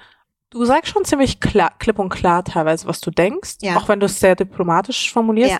Aber trotzdem, ich habe es mir ein bisschen mit schwer getan, rauszufinden, wie, also man merkt, dass du dich auch krass für Politik und so interessierst, aber ich habe keine so klare Position in dem Sinne so entdecken können. Ist das beabsichtigt oder bist du da noch auf der Suche oder ist es dann wieder so dieses, dass du einfach das vielleicht noch ein bisschen für dich behalten willst? Nee, das glaube ich gar nicht. Ähm, ich glaube, dass auch wieder, umso älter man wird, umso mehr kommt man ja in so eine Themen, gerade wenn es um Politik geht und so da rein. Und ich weiß vor allem ganz oft, was ich nicht will. Eher Mhm. als was ich will. Ähm, und das ist, finde ich, ein schwieriger Standpunkt, den bei so faktenbasierten Dingen wie Politik zu vertreten. Ähm, und da würde bei mir auch oft viel gefährliches Halbwissen mit reinspielen, was ich dann ab einer Reichweite und so eben auch gefährlich finde, das zu verteilen. Äh, das ist aber anders bei den Sachen, wo ich weiß, die will ich nicht und dagegen bin ich, weil sie äh, gegen Menschenrechte verstoßen, weil sie äh, diskriminierend, respektlos, was auch immer sind. Da ist es einfach oft viel leichter, ein lautes Nein zu sagen und für mich auch richtiger, als ein Ja zu bestimmten Dingen zu sagen. Hm. Aber Ähm, glaubst du nicht, dass es ein bisschen, also dass das vielleicht auch so ein Problem unserer Gesellschaft ist, dass genau die Leute, die tatsächlich nur Halbwissen haben, aber auch dafür äh, radikale Positionen und Ja. wirklich äh, alles andere als eben so dieses, diese Re Selbstreflexion besitzen und lieber, ich sag mal, schnell einen raushauen und vielleicht gar nicht drüber nachdenken und auch gar nicht so die Fakten quasi kennen oder wissen oder die Empathie dafür haben, ähm, dass die halt viel, viel lauter sind als Menschen wie du, die dann quasi Angst haben, dadurch, dass sie vielleicht denken, sie haben nur Halbwissen oder kennen nicht alle Fakten zu 100 Prozent, dass sie sich dann nicht dazu zu gewissen Themen einfach äußern wollen, weil sie Angst haben, was Falsches zu sagen und dadurch Menschen, die Falsches sagen, auch tatsächlich sehr laut auftreten, mhm. weil die diese Ängste einfach nicht haben. Äh, Kannst du mir folgen? Total. Und das ist definitiv ein Problem. Ähm, das ist aber auch, also wenn ich das Gefühl habe, ich möchte lauter sein, dann dann mache ich das, aber dann muss ich diesen Weg jetzt langsam dahin gehen. Und ähm, auch das kommt immer mehr in mir auf. Aber das war die letzten Jahre nicht so, weil auch gerade da Politik ein Thema war, was nicht unbedingt ähm, von mir angesprochen wurde, was so ein bisschen in diesen privaten Bereich gefallen ist, den ich rausgehalten habe sozusagen. Ähm, Privat im Sinne, dass ihr dann äh, zu Hause nein, nein, oder nicht, dass nicht, du nicht. quasi damit selbst konfrontiert wurdest? Nein, nein, einfach nur, dass es Themen gab, über die ich nicht geredet habe. Das war okay. zum Beispiel Religion, das war Politik, das war okay. mein Liebesleben, das war meine Familie, das ist da in diesem, in diesem privaten Bereich gefallen sozusagen. Ähm, ich glaube, das kommt so langsam, aber ich ja auf jeden Fall. Also äh, die Ahnungslosen sind oft sehr laut. Und wenn man nicht dazugehören möchte, dann bleibt man erstmal leise. ich, ich weiß es nicht. Es ist ein Prozess wahrscheinlich. Ja, wahrscheinlich. Ich weiß nicht, ich, ich bin so gerade in so einer Phase, wo ich so laut sein, auch so laut sein will, aber dann selbst auch das Gefühl habe, ich bin viel zu häufig noch viel zu leise. Dabei haben wir eigentlich alle so eine Verantwortung. Wir ich finde es ja schon durch die Reichweite. Ich finde es ja schon mal gut, die für Nein zu nutzen, ehrlich gesagt. Ja. Also das ist mir jetzt auch. Ähm, für welche Neins nutzt du sie? Also was ist dir wichtig? Also aktuell politisch ein ganz klares Fuck you AfD. so, also ähm, ich war letztens, da kam jemand zu mir, weil ich wie gesagt, manchmal schreibe ich diese Texte, die dann voller Schimpfwörter sind, weil ich so sauer bin über Dinge. Ähm, dann habe ich das einem Freund gezeigt und dann meinte, das kannst du auf gar keinen Fall machen und du musst auch immer beachten, am Ende des Tages bist du eine öffentliche Person und du weißt nicht, wer dir auf der Straße gegenüber läuft und eventuell einfach echt einen schlechten Tag hat. Ähm, wenn das mal nur das harmloseste ist. Das kann ja alles. Mhm. Ja, ja, voll. Das ist, das ist nicht unbedingt was, was ich mit einbeziehe, aber trotzdem habe ich da schon mal einen Gedanken dran verschwendet, wie laut kann ich gegen sowas sein? Ähm, wie sehr schneide ich mir vielleicht ins eigene Fleisch damit? Und habe aber, also gerade aus Sicherheitsgründen einfach nur mal, mhm. ähm, und habe aber letztens habe ich ganz gesagt, ganz ehrlich, wenn ich irgendwann ganz, ganz laut bin und dafür erschossen werde, dann ist es okay. Das war's. Und das ist so ein Prozess, mhm. den ich so gehe. Das hätte ich vor sieben Jahren hätte ich das noch nicht gesagt. Und ob ich so meine, ist auch eine andere Frage. Aber vom Gefühl her, von diesem Tatendrang, von diesem, es muss halt einer einfach mhm. mal, weil zu wenig Leute. Ähm, Aber ist dir denn schon mal irgendwas in der Richtung passiert, dass du da irgendwie rassistisch angefeindet wurdest? Also ich muss sagen, dass ich zum Glück recht wenig ähm, Kontakt mit Rassismus hatte die letzten Jahre. Zumindest keinen, der gefährlich für mich geworden wäre sicherlich mit politischer Gesinnung und äh, gegen Flüchtlinge und gegen, aber gegen mich persönlich, muss ich sagen, bin ich bis jetzt immer ganz gut davon gekommen, was aber definitiv nicht die Realität widerspiegelt. Also ich habe letztes Mal mit einer ähm, schwarzen Schauspielerin gedreht, die eine ganz tolle Kollegin ist. Und wir waren einen Tag lang unterwegs in einem kleinen, wo war das? In Lübeck, glaube ich, oder irgendwie sowas. Und wie oft dieses Thema ihrer Hautfarbe an diesem Tag aufkam, sei es in einem Nebensatz von irgendwelchen Leuten, die eine interessante, neugierige Frage dazu hatten oder so. Ähm, oder weil ein Kommentar von der gegenüberliegenden Straßenseite kam.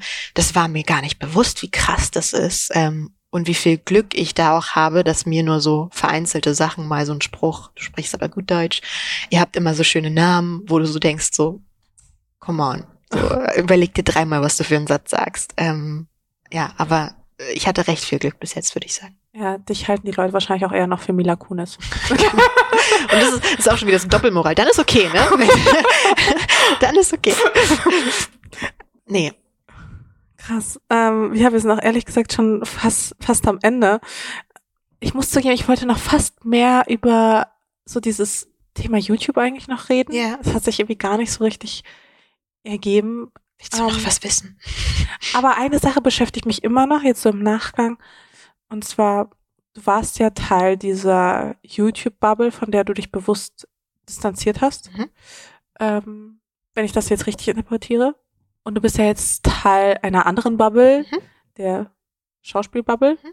Wo würdest du sagen, also die hat ja auch ihre Tücken. Sure, ja. W- Äh, wie kann man sich das vorstellen? Weil das ist halt so eine Bubble, zu der habe ich sehr, sehr wenig Zugang. Ja.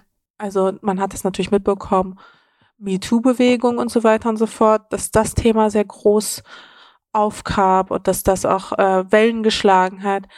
Aber sonst bekommt man ja, finde ich, relativ wenig Insights aus dieser Mhm. Branche mit. Gibt es für dich irgendwas, was, wo du sagst, das, oh, das stört mich einfach irgendwie oder das habe ich anders erwartet oder da gefiel mir vielleicht auch die YouTube-Bubble dann doch noch ein Stückchen besser?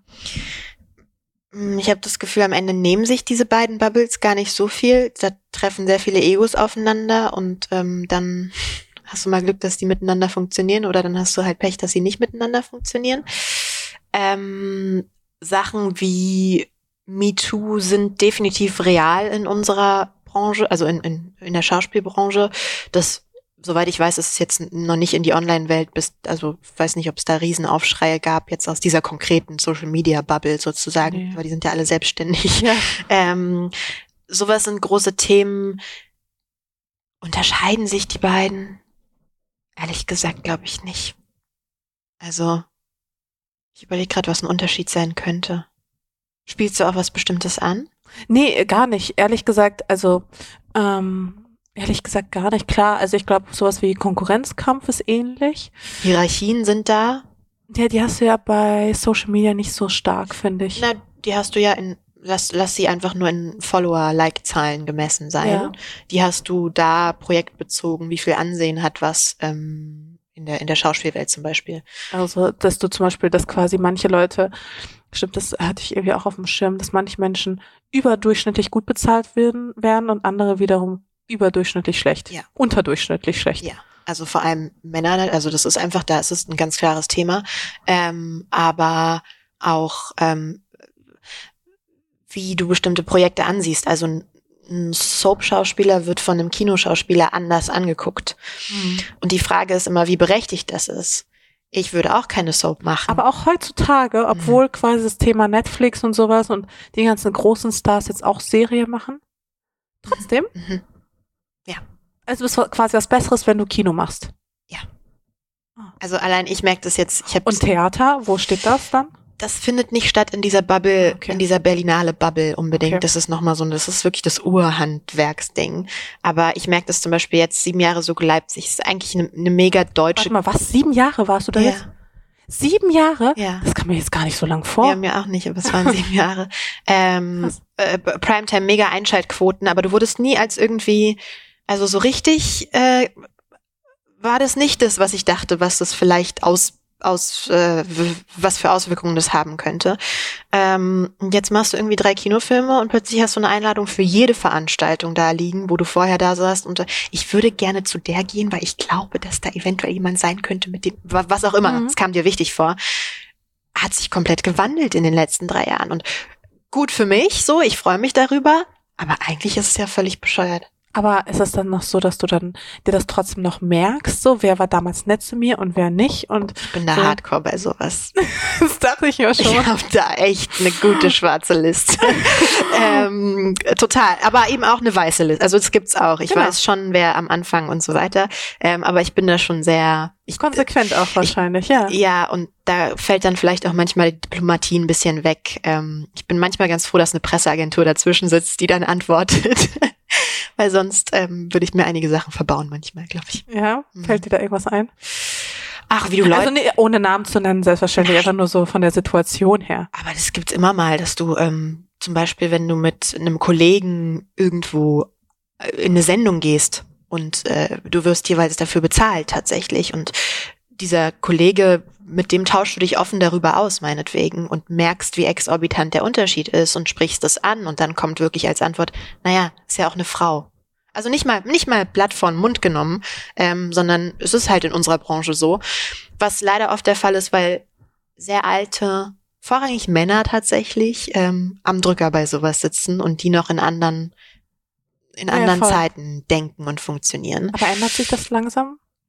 Ich glaube, wir ändern das langsam. Also ich glaube, ähm, das Thema hat schon was gebracht. Ähm, war auch wichtig, aber das muss weitergehen. Also es darf nicht so ein Hype-Thema, da reden jetzt anderthalb Jahre alle möglichen Leute drüber und dann ebbt es so ab. So funktioniert es halt nicht. Das muss halt genauso lange, wie es gedauert hat, dass es dahin kommt, wird es auch dauern, da wieder rauszukommen. Und ich merke Unterschiede, aber es, es kann noch.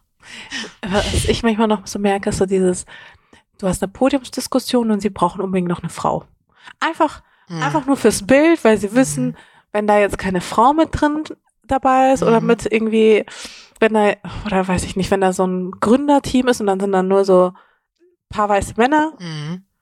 am besten in Anzügen und dann ist da keine einzige Frau, dass die dann direkt schon, und das finde ich eigentlich ganz gut, dass sie schon direkt Schiss bekommen vom Twitter-Shitstorm. und dass sie sich voll Ja. überlegen, okay, wir müssen da wenigstens jetzt eine Frau irgendwie dabei haben, so dieses, die Frau quasi als Feigenblatt. Ja. Und natürlich, also wäre es schöner, wenn es wenn es kein Feigenblatt wäre, aber ich denke mir, gut, ist immerhin erster Schritt. Mhm. Wenn schon mal das Feigenblatt da ist, dann kommen vielleicht auch, irgendwann kommen wir dann zu so einem Rhythmus, wo wir vielleicht echte Gleichberechtigung haben. Mhm. Das muss halt ein echter Rhythmus sein, einfach, ne? Ja, es, noch sind wir, glaube ich, davon entfernt. Ich hatte letztens den Fall, ich sollte was bewerten, da gab es Einreichungen ähm, und ich habe das wirklich, es war, haben wir in der, in der Gruppe bewertet, völlig frei von wer hat es eingereicht. Und am Ende wurden zehn Leute ausgesucht oder sowas. Es waren alles Männer, das ist uns dann aufgefallen. Und dann saßen wir Frauen in der Gruppe da und waren halt so, mm, ja, scheiße. Und gleichzeitig war ich aber auch so, ich habe das so frei davon ausgesucht, wer das jetzt eingereicht hat, dass es jetzt auch unfair wäre, drei Männer rauszukicken und dafür drei Frauen, die Ja. eigentlich, also es war dann so eine wahnsinnige Krux einfach, so eine ganz blöde Situation, was macht man jetzt? Ähm, sowas passiert dann auch manchmal und da, das darf halt gar nicht erst passieren. Es muss gleich, gleich eingereicht werden, damit gleich, gleich ausgesucht wird, ja. Aber ich freue mich, dass du dich trotzdem wohlfühlst in dieser neuen oder alten, Ja, alten Bubble. du, ich bin immer froh, wenn ich auch zurück auf meine Couch nach Hause kann. Gab es noch, ich habe noch zwei Fragen. Und Mhm. zwar gab es eine Sache, die dich in den letzten zwölf Monaten besonders stolz gemacht hat? Hm, Ich glaube, ich bin mit mir reiner geworden. Also gerade was dieses Influencer-Thema angeht, gerade das, was ich möchte, das, was ich nicht mehr habe, wonach ich nicht rudere. Ähm, ich bin mit mir selber ein bisschen sanfter geworden. Das ist, glaube ich, ganz gut. Das ist ein schönes Goal. Ja. Und die allerletzte Frage, die stelle ich allen. Okay. Und zwar gab es, wir haben ja jetzt echt richtig lange aufgenommen, also richtig lange. Ich glaube, es ist die längste Folge. Na, nicht, ja doch, ist die längste Folge. Aber also voll schön. Und ähm, ja, am Ende dieser Folge gab es irgendwie etwas, was du heute geteilt hast, was du bisher noch nicht geteilt hast? Also ich glaube ziemlich viel. Ich glaube, ich habe noch nie so konkret über das politische Thema zum Beispiel gesprochen, was da der Motivator ist. Ah, okay. Und ich habe auch selten, in Interviews werden selten so, so, also du hast dich ja mit mir beschäftigt offensichtlich und du hattest ja eine Meinung zu Dingen und es ist spannend, das von dir zu hören und mich dabei zu beobachten, wie ich darauf reagiere. Ähm, Ja, aber die ist ja sehr subjektiv. ja, aber ist ja okay. Also ich, ist ja, für, für mich ist ja erstmal egal, die kommt von außen auf mich zu sozusagen. Ähm, und das finde ich ganz spannend, wenn man sich dann eingestehen muss, dass man manchmal genauso wirkt, wie man denkt, dass man wirkt. ähm, aber dann auch im nächsten Schritt sagen muss, ja, ist, äh, ist okay oder versucht sich das zu erklären. Also ich glaube, ich würde mir diese Folge auch gerne nochmal selber anhören, um zu gucken, wie man darauf reagiert. So, das ist, glaube ich, das hatte ich so noch nicht. Voll schön. Ja. Aber auch irgendwie so inhaltlich ver- verrückt, dass ähm, du dich da politisch, also dass du ausgerechnet das politische Thema angesprochen hast, weil ich finde, da hast du dich gar nicht so doll positioniert. Aber vielleicht dann in Zukunft. Nee, aber über die, also über die Sache an sich, weißt du? Also nicht inhaltlich politisch, sondern wie viel macht man politisch Ach so. darüber? Ähm, oder warum macht man es nicht? Oder so. Das, ja. Aber finde ich auch fair, also fair enough, also das dann für sich quasi dann auch so festzustellen und dann zu sagen, okay, so und so.